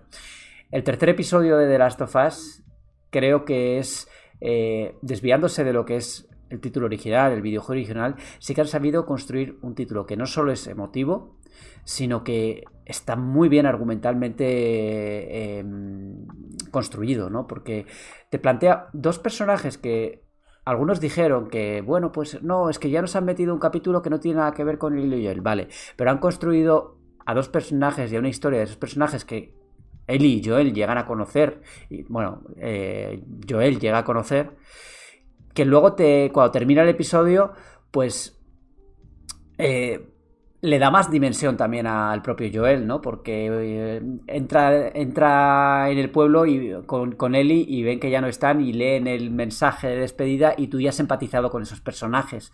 No, no los ves de nuevas, ¿no? No hubiese sido lo mismo que Joel hubiese entrado y que el desenlace ya estuviera ahí, ¿no? A ver, yo, yo creo que lo, que lo que el episodio 3 demuestra eh, es que esta historia es más una historia sobre un mundo que sobre unos personajes. Porque tú, tú, plante, tú planteas una historia eh, protagonizada por dos personajes que no son los principales y aún así es capaz de funcionar. Sí, ya sé, ya sé que me vais a decir que es una historia sobre él y Joel, pero también es una historia sobre que es capaz, que es capaz de introducir a Abby y sigue funcionando con la misma intensidad y la misma fuerza. Pero porque Abby también es un buen, pero porque Abby es un buen personaje también. Eso no ah, es, un personaje, eso, no claro, es un personaje brutal, pero te quiero decir, son, son, son personajes que, que, que, que encajan en, en, en, un mundo. Al final lo importante es el mundo y es, y es la crudeza. Y yo no sé si, si, si lo puedo introducir ya, pero yo lo he echado mucho de menos. Lo he echado mucho de menos y lo he echado mucho de menos. Eh, sobre todo, ya lo, ya lo dije en su momento en el octavo episodio. Para mí, mi episodio favorito es el quinto. Es el quinto porque, porque es el, que más acción tiene, el que más, el que más ritmo tiene. Eh, es el que me recuerda a un momento de, del videojuego que a mí me gusta mucho, porque siempre las fases de francotirador en los videojuegos a mí me encantan. ¿no? Y esa fase en concreto, pues, pues la, recuerdo, la recuerdo muy bien. Y otra parte del, del juego que me gusta mucho es la que vemos en el octavo episodio. Y el octavo episodio yo creo que se queda muy corto en cuanto a visceralidad. Y yo, mmm, habiendo echado de menos más encuentros con, con, con, chasqueadores y demás, eché de menos un poco más de visceralidad en ese octavo episodio. Un poco más eh, que, que, mostraran a, David como el, el, hijo de tal que es. Porque al final en la serie es un personaje pusilánime. Sí, pero, hombre, eh, David entra en juego como un personaje al que al principio, o sea, tú desde el principio desconfías de él, ¿no? Porque, bueno, desde que te lo muestran en, la en su iglesia como pastor, no sé qué, y luego intenta empatizar, empatizar con, él, con él y diciendo que, bueno, que él había sido profesor en una escuela, que bla, bla, bla, bla, bla. Pero a pesar de que en algún momento tiene su clemencia para, para con Ellie, ¿no? Porque no quiere, no, la, no quiere matarla en un principio. Pero luego el personaje da un vuelco, ¿no? Y se ve su verdadero rostro cuando ya al final Ellie le desafía completamente y se produce la, digamos, la persecución esta que acaba, esto sí, con bastante visceralidad por parte de Ellie, ¿no? Que le mete ahí, se ensaña con el cadáver eh, bien. Claro, pero cuando, cuando le ves así, Borja, son cinco minutos de sí, personaje sí. en total. Hombre, si yo estoy, de, y una, yo estoy de acuerdo. Y una, y una, pelea, y una pelea que en el juego es, es, brutal, en la serie se resuelve en dos minutos. Es, es verdad que tiene menos visceralidad y creo que Neil Druckmann lo llegó, lo llegó a explicar en, a, en, algún momento. Y lo que no estoy, bueno, no sé si te he entendido bien, pero yo creo que la parte del mundo está bastante bien articulada porque, joder, ya desde el primer, la primera escena, que por cierto me parece súper brutal, la primera escena de la serie, del primer episodio, que está el científico hablando en televisión y ahí te van contando eh, pues el tema de el tema de los hongos, de cómo esto, creo que esto lo desarrollan bastante y el tema de los infectados o de cómo se expandió la, la, infección creo que está bastante desarrollado, incluso en la parte de, del principio con, con, la hija de Joel, que, creo que, que, amplía bastante lo que se dice en el videojuego, ¿no? Y incluso está bien desarrollado el, la vida en la, en las zonas de cuarentena y ese, esa doble vista entre eh, cómo se ve cuando domina Fedal, Fedal, o Fedal, no recuerdo cómo se llama el grupo paramilitar. Fedra, Fedra. Fedra, eso es. ¿Y qué ocurre si estás en el lado contrario? ¿no? Si es el grupo de resistencia el que toma las riendas. Y al final es un mundo quebrado, y yo creo que eso eh, lo transmite muy bien la serie. De hecho, eh, no estoy de acuerdo cuando decíais que el episodio 3 no, no va de Ellie y Joel. Pero yo, yo no he dicho eso, ¿eh? No, no, digo que, que, la gente dice. Y yo creo que sí, porque al final son dos personas, personas que han eh, tenido una trascendencia en la nueva vida de Joel, sobre todo. Y, y, que bueno, incluso lo vemos en el episodio 5, que muchas veces toma la perspectiva de Sam y, de su vida, pero que eso también tiene aporta al trasfondo y aporta también a, a, crear un mundo, pues eso, creíble, ¿no? Hombre, claro, es que en esta serie también es importante el trasfondo y creo que eh, la relación de bueno, la relación que se establece en, estos, en este episodio en concreto, en el 3, pues ayuda también a, ver otra perspectiva de ese mundo, ¿no? Porque está viviendo, eh, están viviendo en un, de una forma muy diferente a otros, ¿no? En una casa con un montón de trampas, eh, pues viviendo prácticamente como, entre comillas, como antes, pero en solitario, o sea, ellos, ellos dos. Creo que es un buen punto de. es un buen punto para para ver pues las distintas formas que tiene la gente de, organizarse, ¿no? Por un lado está pues los que están con supervivientes, los que están con la, parte de soldados, los lucierna, las luciérnagas, etcétera, etcétera. También hay otro episodio que de alguna forma se sale un poco de la línea, que es bueno el que recoge el DLC, el Leave Behind, que no sé a vosotros, pero a mí me resultó un poquito menos emotivo que el del videojuego. No sé si porque ya conocía la historia. Es que aquí, es que aquí a veces puedes, puedes estar eh, influenciado por lo que ya has vivido antes, ¿no? Y quizá, quizá a mí me, me, pasara esto, pero a mí me emocionó bastante más el videojuego que, la serie. No sé por qué. Yo, creo, yo creo que sí. Y porque, y porque después de todo, eh, yo creo que la, la historia que cuenta Left Behind no, voy a decir que tiene un final, un final feliz.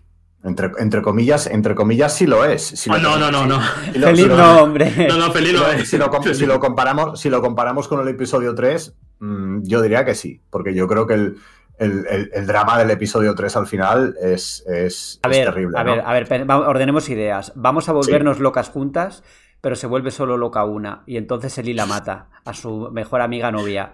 Hombre, es bastante trágico, Pedro. Bueno, solo se muere una persona, el otro se mueren dos. Eh, ya, pero, pero, Eli tiene. No cumple su propósito. Claro, y Eli, tiene que vivir con el hecho de haber matado a su novia amiga. Bueno, novia, ¿no? La podemos considerar novia, aunque. Sí, yo creo que sí. justo al final de, ese episodio, cuando se materializa, pero. Eh, no sé. Eh, yo creo que es muy trágico. bueno, a ver, igual, igual no quiere decir trágico, ¿no? Sino seguramente la expresión fuera emotivo. Seguramente la, expresión fuera, fuera emotivo. Eh, no sé, a mí, a mí yo, creo que es una parte que podrían haber hecho en, menos de un capítulo. Yo creo que, aunque fuera con flashbacks puntuales en, durante, durante un capítulo un poco más, un poco más digamos, en la, en la actualidad, ¿no? a mí se, me hizo, se me hizo bastante largo ese capítulo. dentro, además, de que, de que, de que la propia parte jugable de Left Behind tampoco fue una cosa que me entusiasmó. Eh, eh, es que eso te iba a decir. Mm, eh, sí, sí, claro. Es que a mí Left Behind en el juego ya se me hizo largo.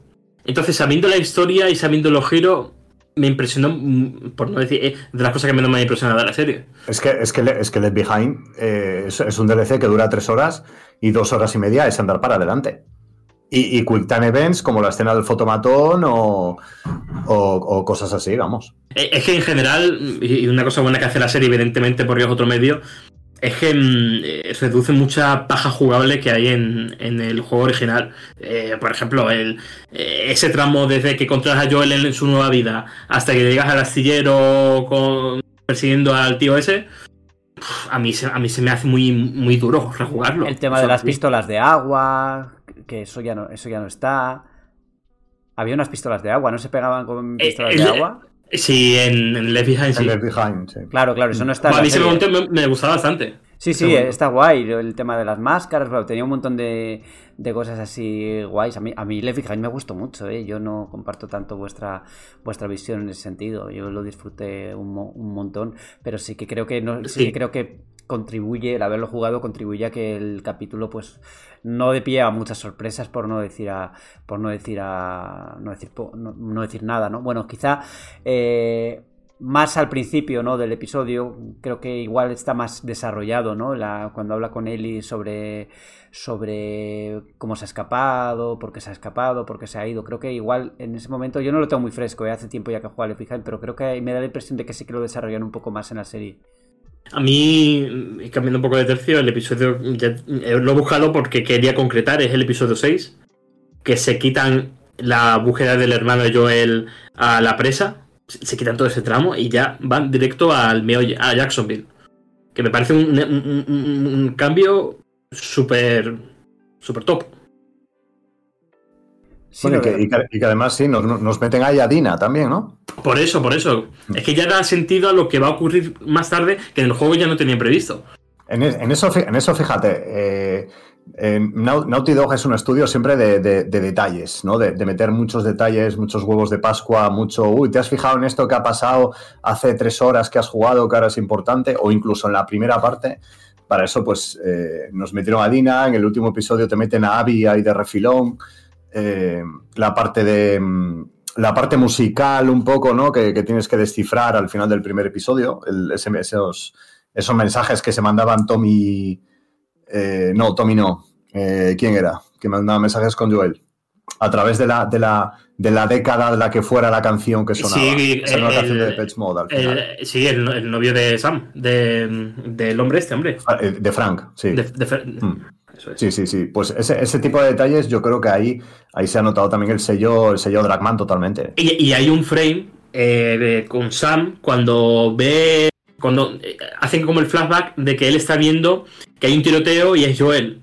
Que cuando enfocan la cámara a los ojos de Sam a través de la ventanita de por encima de la puerta, claro, el sol refleja de tal forma que le hace como un antifaz de héroe, que es todo el tema de su hermano.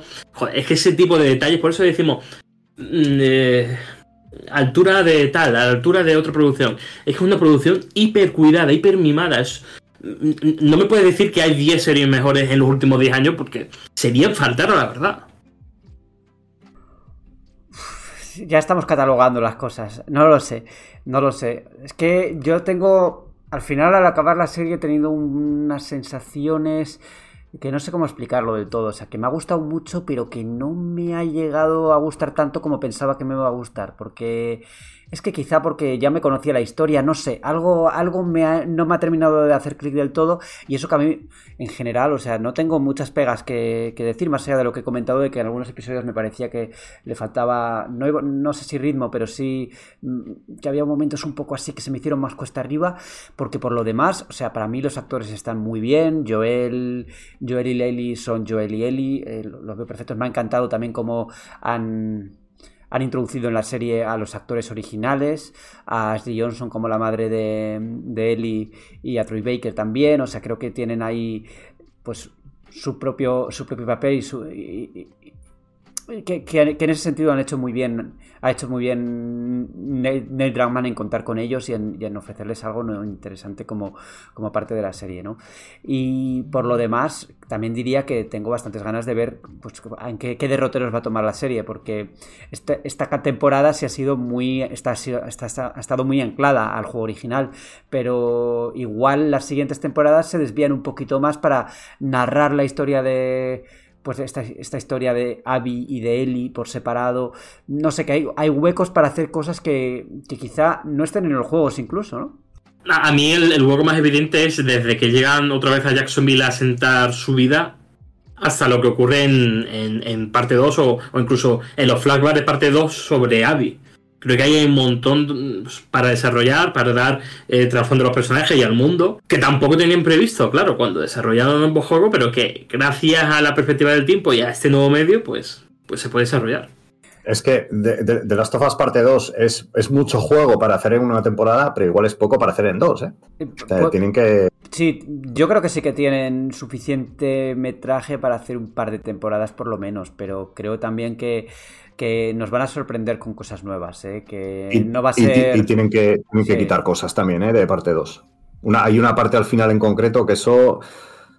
mm, No lo van a quitar. Ahí. Sé que no lo van a quitar, pero si lo hicieran, yo creo que no pasaría nada. No, y, y de parte 2 hay un montón de tiempo jugable que se elimina fácilmente. Claro, o sea, eh, son medios distintos y un videojuego pues igual tienes partes jugables que llevan muchísimo tiempo que luego en una serie pues no, no merece la pena reproducir, ¿no? Eh, o plasmarla eh, como pues, pues allí en el, propio metraje, ¿no? Eh, si os parece, vamos cerrando ya la parte de Last of Us y toca pues lo siguiente que es Scream 6 una película que acabo, de ver, salí del cine hace un par de días y he de decir que está encantado. Hablábamos en redacción, Alejandro y yo, sobre si daba miedo o no, y yo le decía, pero a ver, es un slasher que es prácticamente para reírte, ¿no? Eh, sí, a veces en los slasher hay sustos, pero tampoco me parece que Scream 6 sea, sea pues la película más, más, en, más eh, en ese sentido, ¿no? O sea, que tenga tantos sustos. ¿La habéis visto alguno? No, eh, Alejandro sé que no, pero Pedro, tú eres fan de Scream, yo soy muy fan, ¿eh? Mm, no es de mis slashers favoritos, Borja. Eh, sí, me, gusta con, un poco de, moderación. Pero sí, te iba a preguntar, eh, así directamente pasamos a las preguntas, si, si, Scream llega a ese punto de un poco de, prácticamente parodia al que han llegado otras, otras sagas así conocidas por su hiperviolencia como Destino Final, por ejemplo. No, y es, algo, es una pregunta curiosa porque muchos slasher, Halloween, em, Viernes 13, por ejemplo, eh, todas han terminado en, las sucesivas entregas han terminado, se les ha terminado yendo la pinza y Jason ha terminado en el espacio, por ejemplo. O sea, todas estas cosas que se les va a la cabeza. Y, luchando, y luchando contra Freddy Krueger. Sí, bueno, pero bueno. ¿Termina en el espacio? Sí, hay una, hay una entrega que es en el espacio, sí, sí.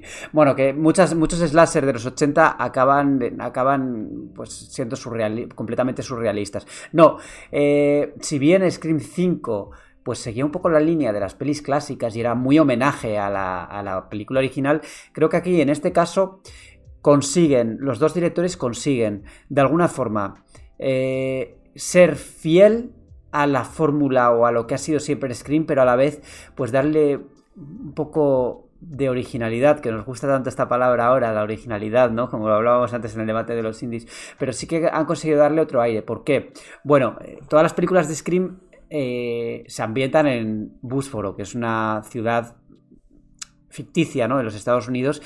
Y en esta entrega se van a Nueva York y están las dos protagonistas en Nueva York. Entonces, eh, todo lo que pasa allí es de alguna forma los asesinatos y todo, pues eh, cambia un poco de perspectiva porque la ciudad es diferente, ¿no? Y al ser un escenario distinto, también se producen situaciones que en, que Scream no hemos visto antes, ¿no? no quiero, no voy a, no voy a entrar en spoilers, Iba, iba, a entrar, pero no, mejor no, eh, porque sé que hay mucha gente que todavía no la ha visto. Pero hay alguna secuencia que a mí me, ha gustado mucho y que quizá en, en, una ciudad como Busboro, pues igual no se podía haber rodado, ¿no? yo tengo dos preguntas. La primera, eh, claro, dices, es que esta, esto, este tipo de película es un slasher que te tienes que reír y tal.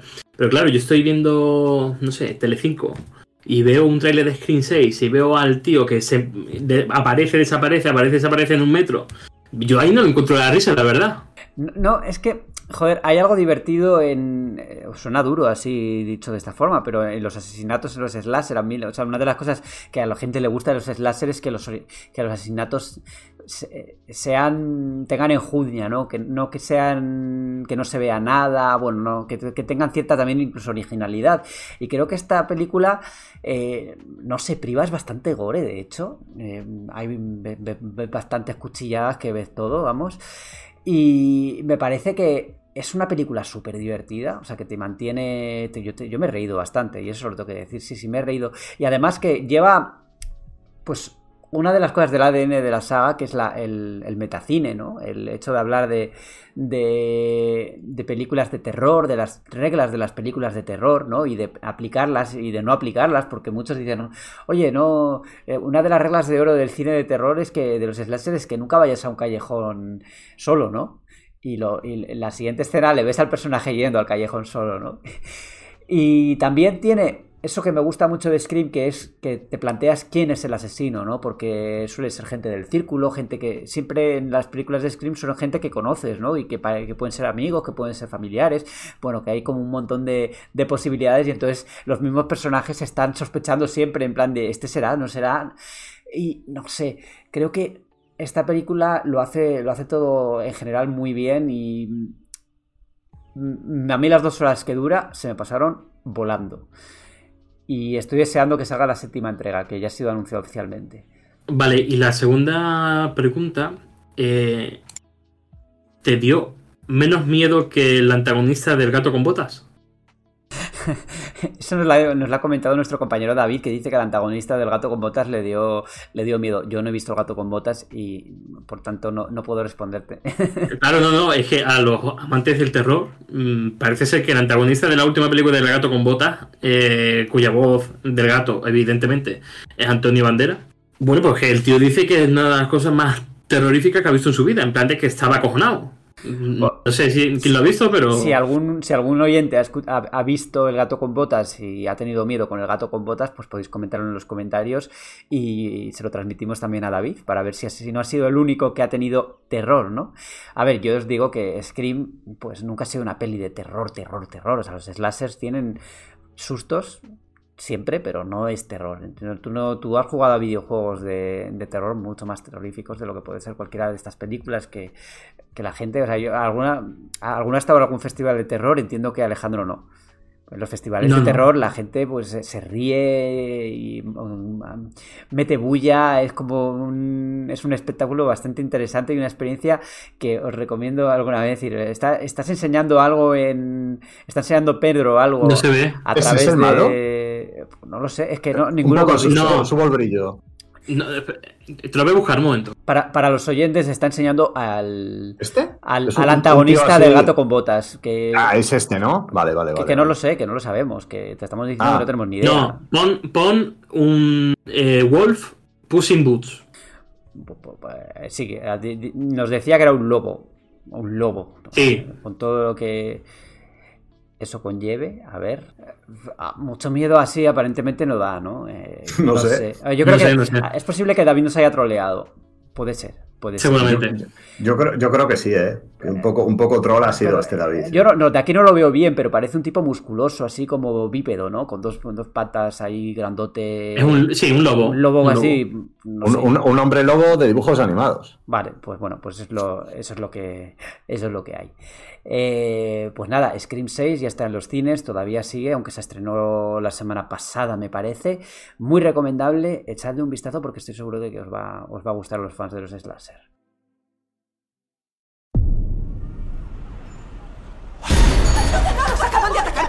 Coño, ¿qué cola, chicas? ¿Algún problema, fantoche?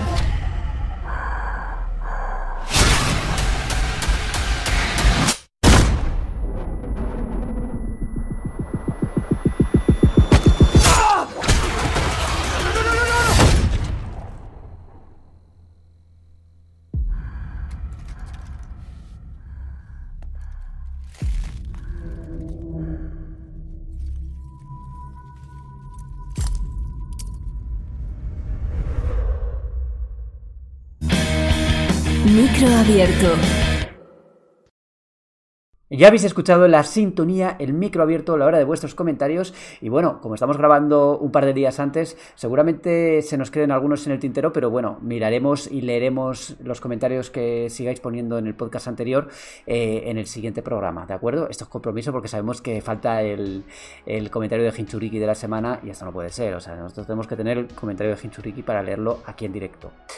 Vamos allá. En Evox, Betsman nos dice: Gracias por el podcast. Pedro, cúrate el leísmo que padeces. Borja, se nota que eres muy de Sony, no es malo reconocerlo. Joder, aquí ya nos están, nos están dando el, toquecito, ¿no? De verdad que con el tema de Activision Blizzard no hay nada con Sony ni, ni, con, ni con Xbox. Eh, si, si fuese así al revés, hubiese criticado lo mismo, lo de Activision Blizzard. Borja del Río, gran programa. Una vez más estoy totalmente de acuerdo en un remake de un Metal Gear de MSX y es el más desconocido y con el cual podría innovar más tanto en historia como en jugabilidad. Y el que más desearían que hiciera remake, remaster, reboot, lo que sea, sería Dino Crisis. No entiendo cómo Capcom no ve el potencial de esta saga. Ejem, y nos hacen Exo Primal. O sea, incluso podrían haberle puesto el nombre de Dino Crisis eh, ahí para vender, aunque fuera. Pero no. Es, es, juega, es juega Primal, ¿eh? Mucha gente con los jijijajas de los dinosaurios. Cuidado. Pero cuidado. Sí, cuidado, sí, vas a jugar. bueno, ¿eh? Pues ya me sorprende, ya me sorprende, ¿eh? O sea, yo pensaba, no, no apostaba nada, ¿eh? Perdona, Borja, es que quería, responder muy, muy, breve, muy brevemente a Bitchman. Eh, no, sé, no sé si es algo inherente a la gente del norte o solo pasa aquí en Cantabria, pero el leísmo lo llevamos en el ADN, ¿eh? O sea, lo mismo que en otras comunidades tienen su acento, aquí en Cantabria por lo menos tenemos el leísmo. O sea, eso, eso, es, eso es incurable. Y aquí en Madrid hay un montón de laístas. Hay mucha gente que, habla, que habla con la ISMO, ¿eh? es curioso.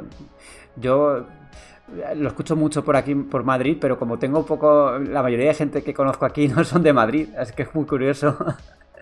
Eh, Borja del Río nos deja una postdata que dice: Borja, perdona por las faltas de ortografía que he tenido, tengo y tendré. Un abrazo y buena semana, perdonado estás.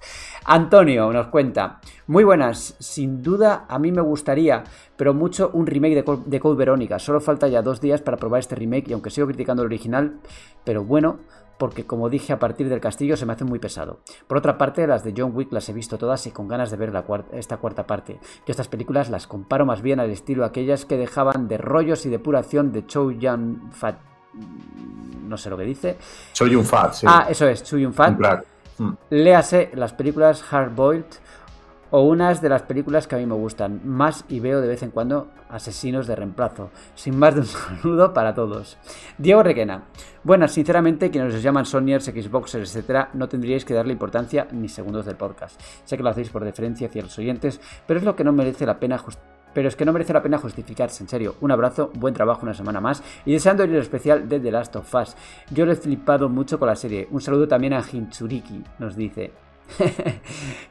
Muy curioso esto de, de Hinchuriki que ya se está quedando en un, en, un nuevo meme del Meri Podcast. ¿eh? Enhorabuena, Hinchuriki. Es, es, lore del Meri Podcast, sí. Aquí hay una respuesta a Diego Requena que no puedo leer porque no me deja pinchar desde la, desde la aplicación de, de iVox. A ver si alguno lo puede recuperar mientras Alejandro lee los comentarios. Yo la, la, busco, la busco en un momento, Borja, pero creo que iba más o menos en, la, misma dirección. Vale, mientras, eh, tanto, mientras tanto, si quieres, Alejandro empieza a leer los de YouTube y así pues vamos economizando el tiempo para no quedarnos sí. Sí, sí, eh, sobre el micro abierto tenemos dos respuestas. La primera de Isaac Jiménez. Un remake del primer Resident Evil con gráfico PS5 y modo en primera y tercera persona sería la po... punto suspensivo. Correcto. Miguel Noguera, en cambio, dice, buen programa, como viene siendo habitual. Una duda, ¿me recomendaríais jugar a Diablo 3 si no lo he jugado nunca o me espero ya al 4? Pues yo que tú me esperaba ya al 4, porque el 3, mm, a mí personalmente creo que se me ha quedado ya un poco... No iba a decir anticuado, pero ese estilo visual, no sé, en 2023 ya no, mm, ya no me cuadra. El, 3 está muy guay, pero a, pero a menos de tres meses de que salga el 4, claro. sí, sí, yo, yo me esperaba. Borja, tengo el comentario por aquí, le leo si quieres. ¿Era, el de Antonio? Sí, Lo leo, lo leo, te van a corregir, ¿eh? Joder. ¿Lo ves? No, no, es, es, incurable esto. Lo leo. Era de Antonio, ¿verdad? Era una, respuesta a Diego Requena. Sí, sí, es que en, iTunes, o sea, en, iPhone no me aparece, no me deja pinchar con la aplicación. Sí. Pues Antonio dice, estoy, estoy totalmente de acuerdo con Diego, no le deis bola a esta gente, es muy fácil, nos gusta, no lo escuchéis, porque a mí no me gustan otros podcasts y no los descargo. Eh, yo estoy, de acuerdo con ellos, eh, con Diego y con Antonio, eh, y más que nada por respeto a los demás oyentes que no les interesa absolutamente este tipo de comentarios. Ya, bueno, pero creo que a veces, no sé, a mí sí que me gusta sí que me gusta leer el máximo posible, aunque a veces es verdad que, oye, si hay una, si hay una falta de respeto flagrante, entonces no, pero eh, por el contrario, o sea, si es algo así más o menos sondier, pues tampoco me importa que se lea. No, no, no lo veo. No, no es tan importante, creo. Muy bien. Pues seguimos con YouTube. Eh, el mundo de Mr. Pollo nos dice: Muy buenas, chicos. Primero de todo, felicitaros por el programa me acompañáis durante mis trayectos al trabajo, os escucho desde el principio de esta temporada, pero nunca os comento nada. Hoy me sentí un poco obligado a hacerlo después de las críticas que recibisteis en el último programa. Decir que creo que a muchos nos gusta el programa y nos resulta entretenido. No os dejéis llevar por los comentarios de personas que al final lo único que buscan es molestar. Comentar que después de haber jugado la beta de Diablo 4 todo un fin de semana, me parece que será un auténtico come horas, al menos para mí, mucho ánimo y viva los videojuegos. Mm, como no estuve la semana pasada, a qué se refiere exactamente el mundo de Mr. Pollo? Pues ahora me pillas, no me acuerdo de, lo que dijimos. Es que como hablamos tanto, pues. ¿Te, refieres por lo que dice de las críticas que recibimos? Sí. Por, lo del debate, me imagino. Los comentarios, de, los, comentarios de Sony Station y ese tipo de cosas. Ah, bueno. qué era? ¿Sobre Redfall o qué? No, no, no, era sobre la compra de Activision Blizzard. No te escuchas ah, nuestros programas, ¿eh, Alejandro? Esto. Hombre, no puede ser, no puede ser. No, puede ser. Está, fuera, está fuera. Seguimos, seguimos. sí, venga, que te hemos pillado. Pille retratado. No, eh, bueno, no, yo quería comentar, yo quería comentar que, hombre, los buenos comentarios también nos reconfortan y nos gusta también que oye, que, la gente se incorpore al programa que, a partir de esta temporada, porque también es, no sé, este programa al final es un, es un podcast que lleva 15 años, entonces pues es evidente que mucha gente viene a rebufo de, de, lo que se hizo antes. Yo mismo, ¿no? Y muchos, muchos de los que estamos trabajando en Medistation, pues eh, hemos, hemos, no voy a decir crecido, porque este, yo, ya, yo ya era adulto cuando, lo, cuando empezó el Meri Podcast, pero eh, sí que he pasado muchas horas con este programa cuando todavía no trabajaba en Mary Station. Así que, mm. bueno, pues las dos, nos gustan las dos cosas. La gente que sigue, que sigue el programa porque ya lo seguía antes y que también le gusta, ¿no? Y, la gente que, se incorpora, ¿no? Y bueno, y los que lo escuchan ocasionalmente también. Cualquiera que nos escuche, pues bienvenido sea. Sí, señor. Suscribo palabra por palabra. Pablo San Martín nos dice, pregunta del millón, ¿preferís secuela con Eli o con Abby? Yo no me escondo, Team Abby la muerte. Bueno. Yo, yo te voy a decir con Abby, eh, más que nada porque creo que la historia de Eli después de parte 2 está cerradísima. Siempre, siempre hay algo donde rascar y sobre todo con esta gente nunca se sabe, pero yo lo daría más que cerrado. Eli es muy jovencita, pueden explorar una, historia del, futuro y hacer de todo. Pero bueno, eh, yo no le haría ascos a ninguna de las dos, la verdad. Yo también fui Team Abby. Eh, esto es una de las cosas que hacía bien para, para mí de Last of Us Parte 2, y es que lograbas empatizar con los dos personajes e incluso comprender a los dos personajes. cuando manejabas a Abby, pues ya una vez veía su historia, pues comprendía sus razones también, ¿no? Entonces, no sé, yo cualquiera de, los... Me encantaría manejar a Abby de nuevo, sí. O sea, ahí, sí que te doy la razón, completamente. Muy bien. Eh, JR Roma nos dice: Felicidades y buen trabajo. Después de dos años de zozobra, habéis encontrado el rumbo. Un saludo. Saludo a ti también. grandísima metáfora naval.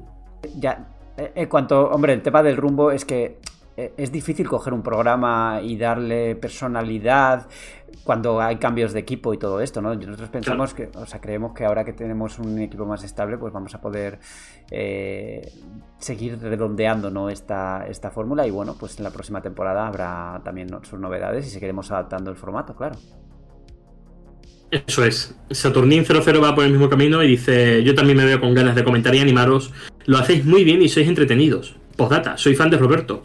Una pena que Roberto no esté hoy con nosotros, pero. Se lo comentamos la semana que viene. O que lo, escuche, o que lo escuche, oye, que escuche el Mary Podcast y entonces. Pues sí, lo podría hacer. El mensaje lo, descubrirá de primera mano. Seguimos con un habitual, Ricardo Rodríguez. Hola chicos, por aquí como cada semana, Mary, punto suspensivo, remake de Resident 5 y reinicio del 6, que le dejen solo al inicio con Leon y lo demás nuevo. Pues la verdad es que yo también firmo. Diablo 4. Tomando en cuenta lo que es Blizzard, ahora esperaré a que salga a ver análisis. Si sale bien técnicamente y no te quieren monetizar agresivamente, lo compraré, ya que me encanta. John Wick 4 le tengo muchas ganas. Sé que son películas distintas, pero me pasa lo mismo que con Top Gun Maverick. Un regreso a lo grande de películas de acción. No sé si se entenderá el ejemplo. Recuerdo que Spielberg dijo que Top Gun venía para salvar el cine. Ahora lo entiendo. La verdad es que Top Gun Maverick es un peliculón. No sé si lo habéis visto, pero... No, no, yo no la vi y me lo perdí en el cine, que es donde hay que ver esa película. Pues yo me la vi en Amazon Prime cuando la pusieron y cuando estaba viendo los créditos me dieron ganas de sacarme la licencia. ¿Sigue, sigue, estando, ¿sigue estando en Amazon Prime? Yo creo que sí, yo creo que sí. La vi hace como un mes o por ahí. Mm. Seguimos con Facundo Martínez. Como queda un buen remake del Resident Evil 0, onda estar en el tren con un personaje o con otro. Luego al rato juntarlos. Alguna escena más introductoria en el tren. Estaría chulo. Pues sí, algunos cambios de Resident Evil 0 no le vendrían nada mal, ¿no? Pero nada mal. Nada mal, nada mal. Otro habitual, Israel Marcos. Hola de nuevo equipo. Pedro, me alegro de que le estés dando Max Payne 3 y que te esté gustando. Sí que es verdad que le pesan un poco los años, pero es juegazo. Totalmente de acuerdo con que Gears of War revolucionó los shooters en tercera persona. Lo disfruté mucho hasta el Gears 3. Y, y Judgment, ah, para mí Judgment está de puta madre. Es verdad que está, es verdad que está, está, por debajo de la trilogía original, pero a mí Judgment me encantó. A mí, también me gustó Judgment, ¿eh? igual, igual, igual, es mi placer culpable, como queráis. No, no, pero a mí, no, es un mal juego, no es juego, pero es que ya estaba, después de tres juegos, salió el cuarto y era como muy, como muy seguido, ¿no? O sea, le pasó como a muchos juegos de, como muchos juegos que sacaron entregas muy rápido y que la fórmula, pues, al final necesita descansar o replantearse cosas. A mí si lo hubieran sacado antes del 3, eh, creo que me hubiera entrado mejor, pero bueno. sigue Israel Marcos. Robe, con respecto a lo que te comenté en el podcast anterior sobre Resident Evil 3 Remake, coincido totalmente con Salva. Creo que los has comparado perfectamente. En Resident Evil 3 Remake te sientes súper ágil eliminando enemigos. Sin embargo, en Resident Evil 4 Remake me ha parecido como más tosco. Pero ahora que sé que se puede hacer parry y no solo al tío de la motosierra o del botón de esquivar como Resident Evil 3 Remake, me sobra totalmente. ¡Qué ganas de viernes! Borja, ¿qué te está pareciendo la última temporada de Mandalorian? A mí, como súper fan de la saga como tú, Andor me ha parecido de los mejores. Y no digo con esto que el resto esté mal, ni mucho menos. ¿Qué opinión tienes de Andor? Un saludo desde Bilbao. Oh, Andor es una serie fantástica. Ya lo, ya hicimos aquí, creo que el análisis del Mary Podcast, y a mí me encanta. O sea, es una serie muy distinta a lo que nos viene acostumbrado Star Wars, pero sigue sintiéndose Star Wars. Y con The Mandalorian, yo estoy encantado. O sea, hay cosas que pues oye, me gustaría que fueran distintas o que siempre hay cosas que peros, ¿no? Todo el mundo tiene peros, nada es, nada es muy bueno o muy malo, ¿no? Pero de momento, cuatro episodios y yo estoy encantado, me, encanta y con muchas ganas de saber cómo va a continuar la historia. Pues sí. Pero ojo, eh, ojo un momento, ¿eh? Lo aprovecho para decirlo, ya que me han metido aquí mi cuña de Star Wars. Ojo. La remesa mala está teniendo unos episodios brutales en esta segunda temporada. Merece muchísimo la pena, pero brutales de verdad. Tenéis que verla. Pero la está estrenando al unísono de Mandalorian. ha habido, la estrenaron antes, pero como son 16 episodios, están coincidiendo. Ya quedan los dos últimos ah. episodios que son eh, episodio doble, o sea, ya es el desenlace. Que va a ser Yo creo que va a ser brutal porque ya te digo que están teniendo. Está pasando un poco como en The Mandalorian, que siempre ha sido una serie muy más de aventurillas, ¿no? La primera temporada es muy de aventurillas independientes y autoconclusivas y aquí le están dando continuidad a ciertas cosas como está pasando con The Mandalorian, que, no solo es el tono aventurillas que tenía antes, ¿no? Que ya tiene un poquito más de continuidad. Y, decías que hacía falta ver Clone Wars, ¿no? Para, para ver la remesa mala, ¿o me equivoco? Hombre, hacer falta no hace falta. Mm, es una historia que puedes verla tranquilamente sin Clone Wars y sin ninguna de otras series. Claro que lo que pasa aquí con estas series es que siempre que tengas información de contexto, pues vas a sacar más jugo a las cosas. Pero no, o sea, eh, no es imprescindible. Muy bien, pues seguimos con Vaya tal de nombre. No sé si From Software hará un Castlevania, pero vais a flipar cuando Konami anuncie el FIFA. Pues yo creo que antes lo va a anunciar tú, fíjate. Tiene pinta, ¿eh? Tiene pinta. Tiene pinta. Tiene pinta. Saturnín vuelve a comentarnos con un. Bueno, sobran las palabras, ¿no? El Medic Podcast tiene empaque. es un comentario Miura. es un comentario Miura. Nos gusta que tenga empaque. Claro, bastante, de hecho. David J. No sé por qué tanto odio a Resident Evil 6. A mí me gusta mucho, es largo, con cuatro campañas, divertido de jugar, crossover de personajes de la saga, es mi segundo favorito de la saga de los que yo llamo modernos de Resident Evil 4 para aquí, sin contar remakes ni los de jugabilidad clásica. Solo por detrás de Resident Evil 4, cuyo remake espero que esté a la altura, que parece que sí. Buen podcast. A mí la verdad es que hay campañas y campañas. La de Leon yo creo que no está mal pese a sobre alguna sección. La de, pero, es, un, Gears of War de Hacendado, tío. De Hacendado de AliExpress. A mí, a mí, es que me parece que, Resident Evil 6 no, sabe lo que quiere ser. O sea, quiere ser muchas cosas, pero no es nada al final. Y no digo que sea un juego malo, a mí no me parece un juego malo, o sea, yo me lo pasé bien con él, pero es de los que menos me gustan, personalmente, claro. La campaña de Jack es vergonzosa también. Sí. Iván Rodríguez, Rodríguez, eso de que los jugadores somos unos ávaros es un poco raro. Los juegos tienen que durar lo que tienen que durar, que se pagan a precio de oro, señores. Ni cortos ni largos, de manera artificial, que estén en su justa medida. Firmo debajo, habla un hombre. No tienes nada que decir. Sí, yo tengo que decir que. Ah, vale. no, no tengo mucho que añadir. O sea, yo creo que cada juego tiene que tener lo que, la duración que tenga que tener. A mí no me gusta que se alarguen artificialmente los títulos solo porque, porque se ligue el precio a lo que tiene que durarte una experiencia, ¿no? O sea, pues no diríamos lo mismo. O sea, la entrada de John Wick 4 que dura 3 horas eh, cuesta lo mismo que la entrada de una película de una hora y media. Es que lo de, lo, de, lo de, que el comentario que los jugadores somos muy ávaros le hice yo, pero no, no tenía que ver con, con el precio de los juegos ni nada. O sea, yo lo que quería decir es que, joder, que, queremos jugar todos los juegos, todas las novedades y lo queremos jugar ya. Y, yo, creo que eso es así. O sea, nos cuesta esperar a que, a que un juego eh, esté, esté, pues yo qué sé, esté rebajado y lo podemos jugar en su momento. Y, yo me pongo de ejemplo, yo hoy voy a jugar a la, voy a ir a la tienda a comprar Resident Evil 4 y vete tú a saber cuándo lo voy a poder jugar. Pero lo quiero ya. Ya, yo, yo, yo he estado en ese círculo también, ¿eh? y lo intento, intento acabar con ese círculo de juegos acumulados, pero la verdad es duro, es difícil. Sí, pero Pedro, ¿por qué no lo vas a jugar? O sea, ¿tienes algo que estés pendiente ahora o...? Claro, claro Pues- que pues, sí. claro, justo, justo, la, justo la semana que viene compré The Last of Us parte 1. Ya ves tú. Pero es que yo- ¿Cuál, yo cuál- soy la- cuál- cuál juego antes? Fall. la- Ah, no, que ya no puedes. ¿Cuál?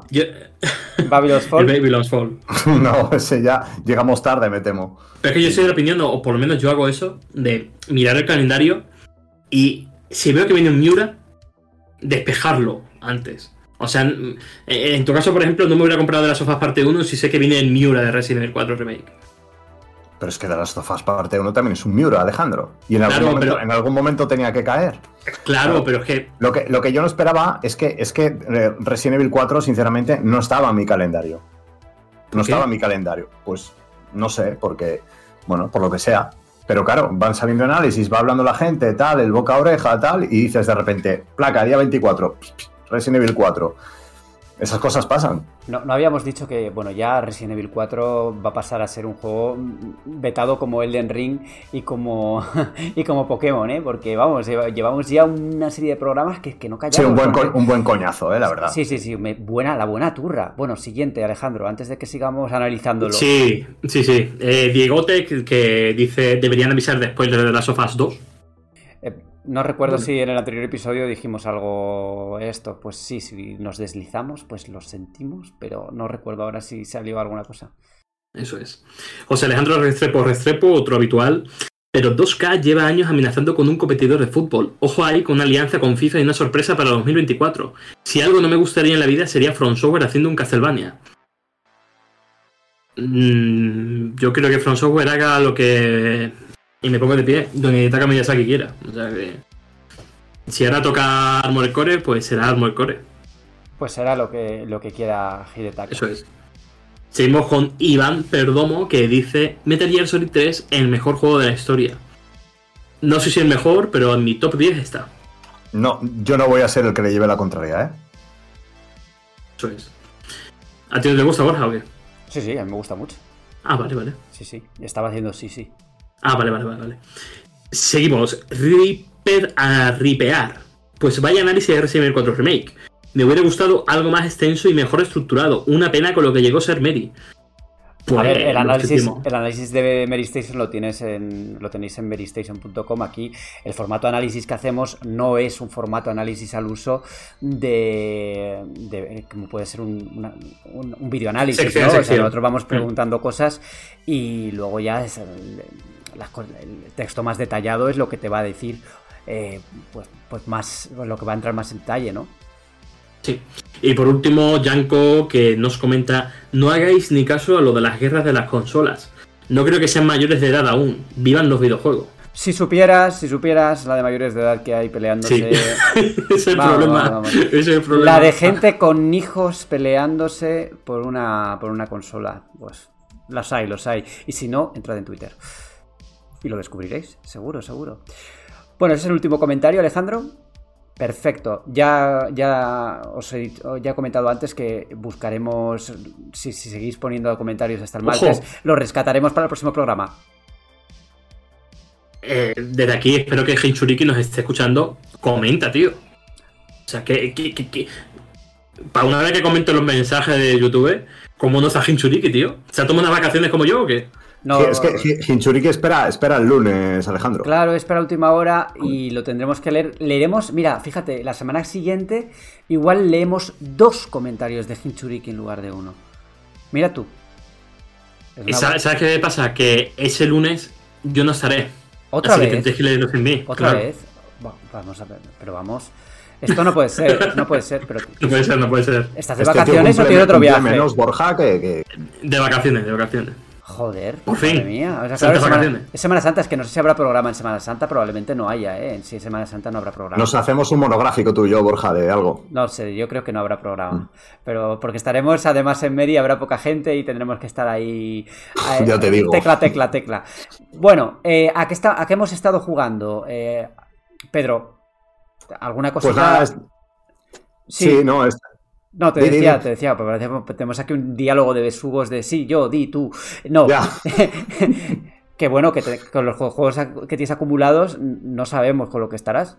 No, ahora, ahora, ahora estoy jugando para, para análisis de Emery WWE 2K23, que nos ha llegado con un poquito de retraso, porque sabéis que ha habido problemas en, en el equipo de marketing de, de 2K España, al que desde aquí pues les, les queremos mandar un, un abrazo, por supuesto. Por supuesto, por supuesto. Y no puedes hablar sobre ello todavía, o sí, o no has jugado lo suficiente. Eh, no he jugado lo suficiente. Sí, sí podría hablar porque el juego, el juego ha salido, pero, pero no, no he jugado suficiente todavía. Vale, muy Pero, bien. pero ¿te gusta o no? Sí, hombre, me, es que me, me recuerda mucho al. Tiene el modo manager este que desapareció del mapa del, del juego, no sé muy bien por qué. Y, y al que yo eché horas y horas en los W. en los, en los SmackDown vs. Raw de PlayStation 2. Que aquellos, aquellos juegos los quemé, pero, pero vamos, pero a tope. Y es un modo muy chulo, del que, bueno, si queréis ya hablamos en, en futuros, en, en un futuro programa, en el que tú manejas un manager y vas, vas eh, pues eso, montando el calendario de los combates, las rivalidades, las promos, etcétera. Está, está muy guay. Alejandro, ¿con qué has estado tú? Pues la verdad es que me ha sorprendido gratamente que en la- el mismo fin de semana del lanzamiento de Resident Evil 4 Remake y de la beta de Diablo 4, a Take-Two se le ha venido la genial idea de hacer un fin de semana gratuito de Marvel's Midnight Suns, que ya de por sí se lanzó en una época mm, turbulenta de grandes juegos y que pasó un poco sin pena ni gloria. Y que ahora mm, hacen esta promoción y, también queda un poco opacado, pero es que le da una oportunidad y, y me está flipando. Llevo como cuatro horas en Xbox, que no tiene límite de tiempo hasta el lunes a las 9 de la mañana. Y, me está pareciendo un juegazo. Primero por el combate, porque es un, es un giro de tuerca a los a los juegos de estrategia por turno, pero en recinto más cerrado, utilizando mucho el escenario para hacer daño, con el tema de las cartas, eh, de generar tu mazo para poder eh, explotar las características de cada superhéroe. Pero que luego aparte tiene una eh, función social tipo Persona 5 con, en la abadía, en la que tú puedes interactuar con los héroes, ver una película con uno, te cuenta su movida, o estás hablando con Blade y te cuenta por qué es un vampiro. No sé, tiene. Me, parece que es un juego con bastante empaque. Que, que recomiendo bastante probar, sobre todo a los amantes de Firaxis, y que me está encantando, la verdad. Me lo voy a comprar, vamos. Pues muy bien, otro juego más que no estará en la estantería, porque Alejandro sí que los juega a todos. Y creo, ¿no? Tú no eres de los que dejan las cosas en la estantería. ¿O sí? Eh, tengo cosas en la estantería, pero he llegado a un punto en mi vida en el que hay juegos que he dicho que no voy a jugar nunca, entonces ya no está en la estantería. Alejandro, me le, me le compré en enero cuando hubo una oferta que, es que, que se quedó en cuarenta y pico euros y él le tengo pendiente también. Porque me- Pues- me, me encantan los XCOM y, y me, y me gusta Marvel, por supuesto. Y ahí le tengo, macho, pendiente, esperando todavía. Eh, Pues, pues a lo mejor no deberías de comprar el Miura de Resident Evil 4, ¿eh? porque esto me parece un Miura del carajo. ¿eh? Así, ¿eh? Sí, Ojo. sí, sí, me, me parece muy bueno, muy bueno. Pues yo estoy con un juego que fue un Miura en su tiempo, pero que esta edición, nueva generación, esta actualización nueva generación, no ha salido bien. Y es The Outer Worlds, eh, un título que a mí me gustó mucho en PlayStation 4 cuando lo jugué en su día. Y que ahora pues ha salido en, Xbox Series X, Xbox Series S y PS5 por 10 euritos pues eh, puedes acceder a, a la actualización y necesita mucho trabajo todavía. Rendimiento bastante flojo, he jugado poco, lo he probado nada, un poquito, pero ya se nota que, que no tenía que haberlo lanzado en este estado, que tenía que haber esperado y haberlo sacado cuando hubiese estado listo. Porque, a ver, primero yo no lo entiendo, porque cuando lanzas un producto así, sabes que está mal y no tienen necesidad de sacarlo. O sea, no, es que, vale, pues lo vamos a sacar, tenemos que sacarlo ahora, no, pueden esperar a hacerlo bien y sacarlo. Entonces, eh, necesita mucho, mucho, mucho trabajo para que, para que merezca la pena comprarlo, ¿no? Porque además es de pago, claro, es una actualización de pago. Eh, y bueno, es que voy a parecer un disco rayado porque sigo con Zelda y voy a seguir con Zelda las próximas semanas. Entonces prefiero no. Dad por hecho que estoy con Zelda y cuando ya cuando me la acabe, pues eh, daré mis últimas impresiones eh, antes, de, antes de que se lance eh, Kingdom of the Tear- Tears of the Kingdom. Que, estoy ahí a contrarreloj. ¿Te, te llegarás a pasártelo antes de Tears of the Kingdom? Sí, me lo voy a pasar antes de Tears of the Kingdom, segurísimo, vamos, estoy ya encarrilándolo, sí, sí, sí, sí. sí. La, la expansión no sé si me dará tiempo y eso me da pena, pero el juego principal sí que me lo voy a, sí que lo voy a completar. Y bueno, lo que toca ahora y lo que suena ahora es mágico fantástico, lo que Alejandro llamó durante muchos programas mágico majestático y que es el indicativo, es la sintonía que, pues bueno, que nos dice que el programa ha llegado a su fin, que se acaba, que nos vemos ya la, la, siguiente semana. Eh, en el micro abierto de la próxima semana creo que voy a preguntar por este debate, que vamos a preguntar por este debate espinoso sobre los indies, que seguro que va a traer cuerda. Pero podéis contarnos también vuestras impresiones sobre la serie de Last of Us o cualquier comentario que, se os ocurre que creáis que podéis que pueda ser interesante. Críticas también, críticas, bueno, hombre, preferiblemente constructivas para que, para que podamos eh, tomar nota y, y corregirlo en la medida de lo posible en los siguientes programas. El Meri Podcast está en Evox, en Apple Podcast, en Spotify, está también en Podium Podcast y por supuesto en YouTube donde se nos ven las caras y donde podéis ver cómo Pedro enseña la foto del el lobo de, del gato con botas y bueno, todas estas cosas que, que, no se transmiten en audio, pero que bueno, que vamos a intentar describirlas para que ninguno se pierda eh, nada del programa, porque ante todo el Meri Podcast es un programa de audio, es un podcast de audio. Nos vemos la semana que viene. Pedro, encantado de haberte tenido otra semana más por aquí. Encantado, Borja. Me vas a permitir que mande dos saludos muy, muy, muy brevemente. Uno es al usuario de Twitter, arroba Kikelence. Eh, mandarle un abrazo desde aquí. No es irónico. Ayer nos dejó un comentario en Twitter eh, bastante, bastante cariñoso. Le mando un abrazo desde aquí. Y también. Pero ¿no? El podcast lo han renovado de manera sobresaliente. Han conseguido que el podcast de actualidad sea un lugar de opiniones distintas sin ninguna discusión y haciendo que sea agradable para el oyente. La taberna es un programa en tono jocoso y ameno de ver, muy entretenido. ¿Alguna, pelea amistosa hemos tenido? No, era, era, era, una conversación en la que no salimos muy bien parados y bueno, Kike entró, entró, salió a la palestra a dejar, a dejar este comentario. Un abrazo para él. Pero, pero ¿cómo que en la conversación? Ah, bueno, de Twitter, no de la eh, Sí, sí, no, es de Twitter, es de Twitter. Y también mandarle un abrazo a, Roberto Samillán, Community Manager del Racing de Santander, que me han dicho que es, es habitual oyente nuestro. ¡Ojo! ¡Ojo! El, eh, Racing la primera, ¿eh? Joder. ¿Cuál? Que a ver si el Racing sube, macho, que siempre ah, está. veremos, veremos. Hace falta Yo creo que se salva este año, ¿eh? Hace falta mucho todavía, sí, sí. Sí, sí. Bueno, pues con ese deseo nos despedimos hasta la semana que viene. Bueno, ¿yo qué? ¡Ay! ¡Hombre! ¿Eh? ¿Eh?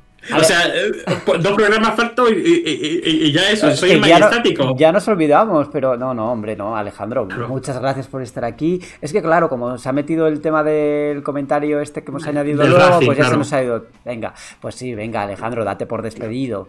¿Sí? Venga, un saludo y, espero que comentes Hinchuriki, joder. Ahora sí, mágico, fantástico en alto, nos vamos, adiós, adiós.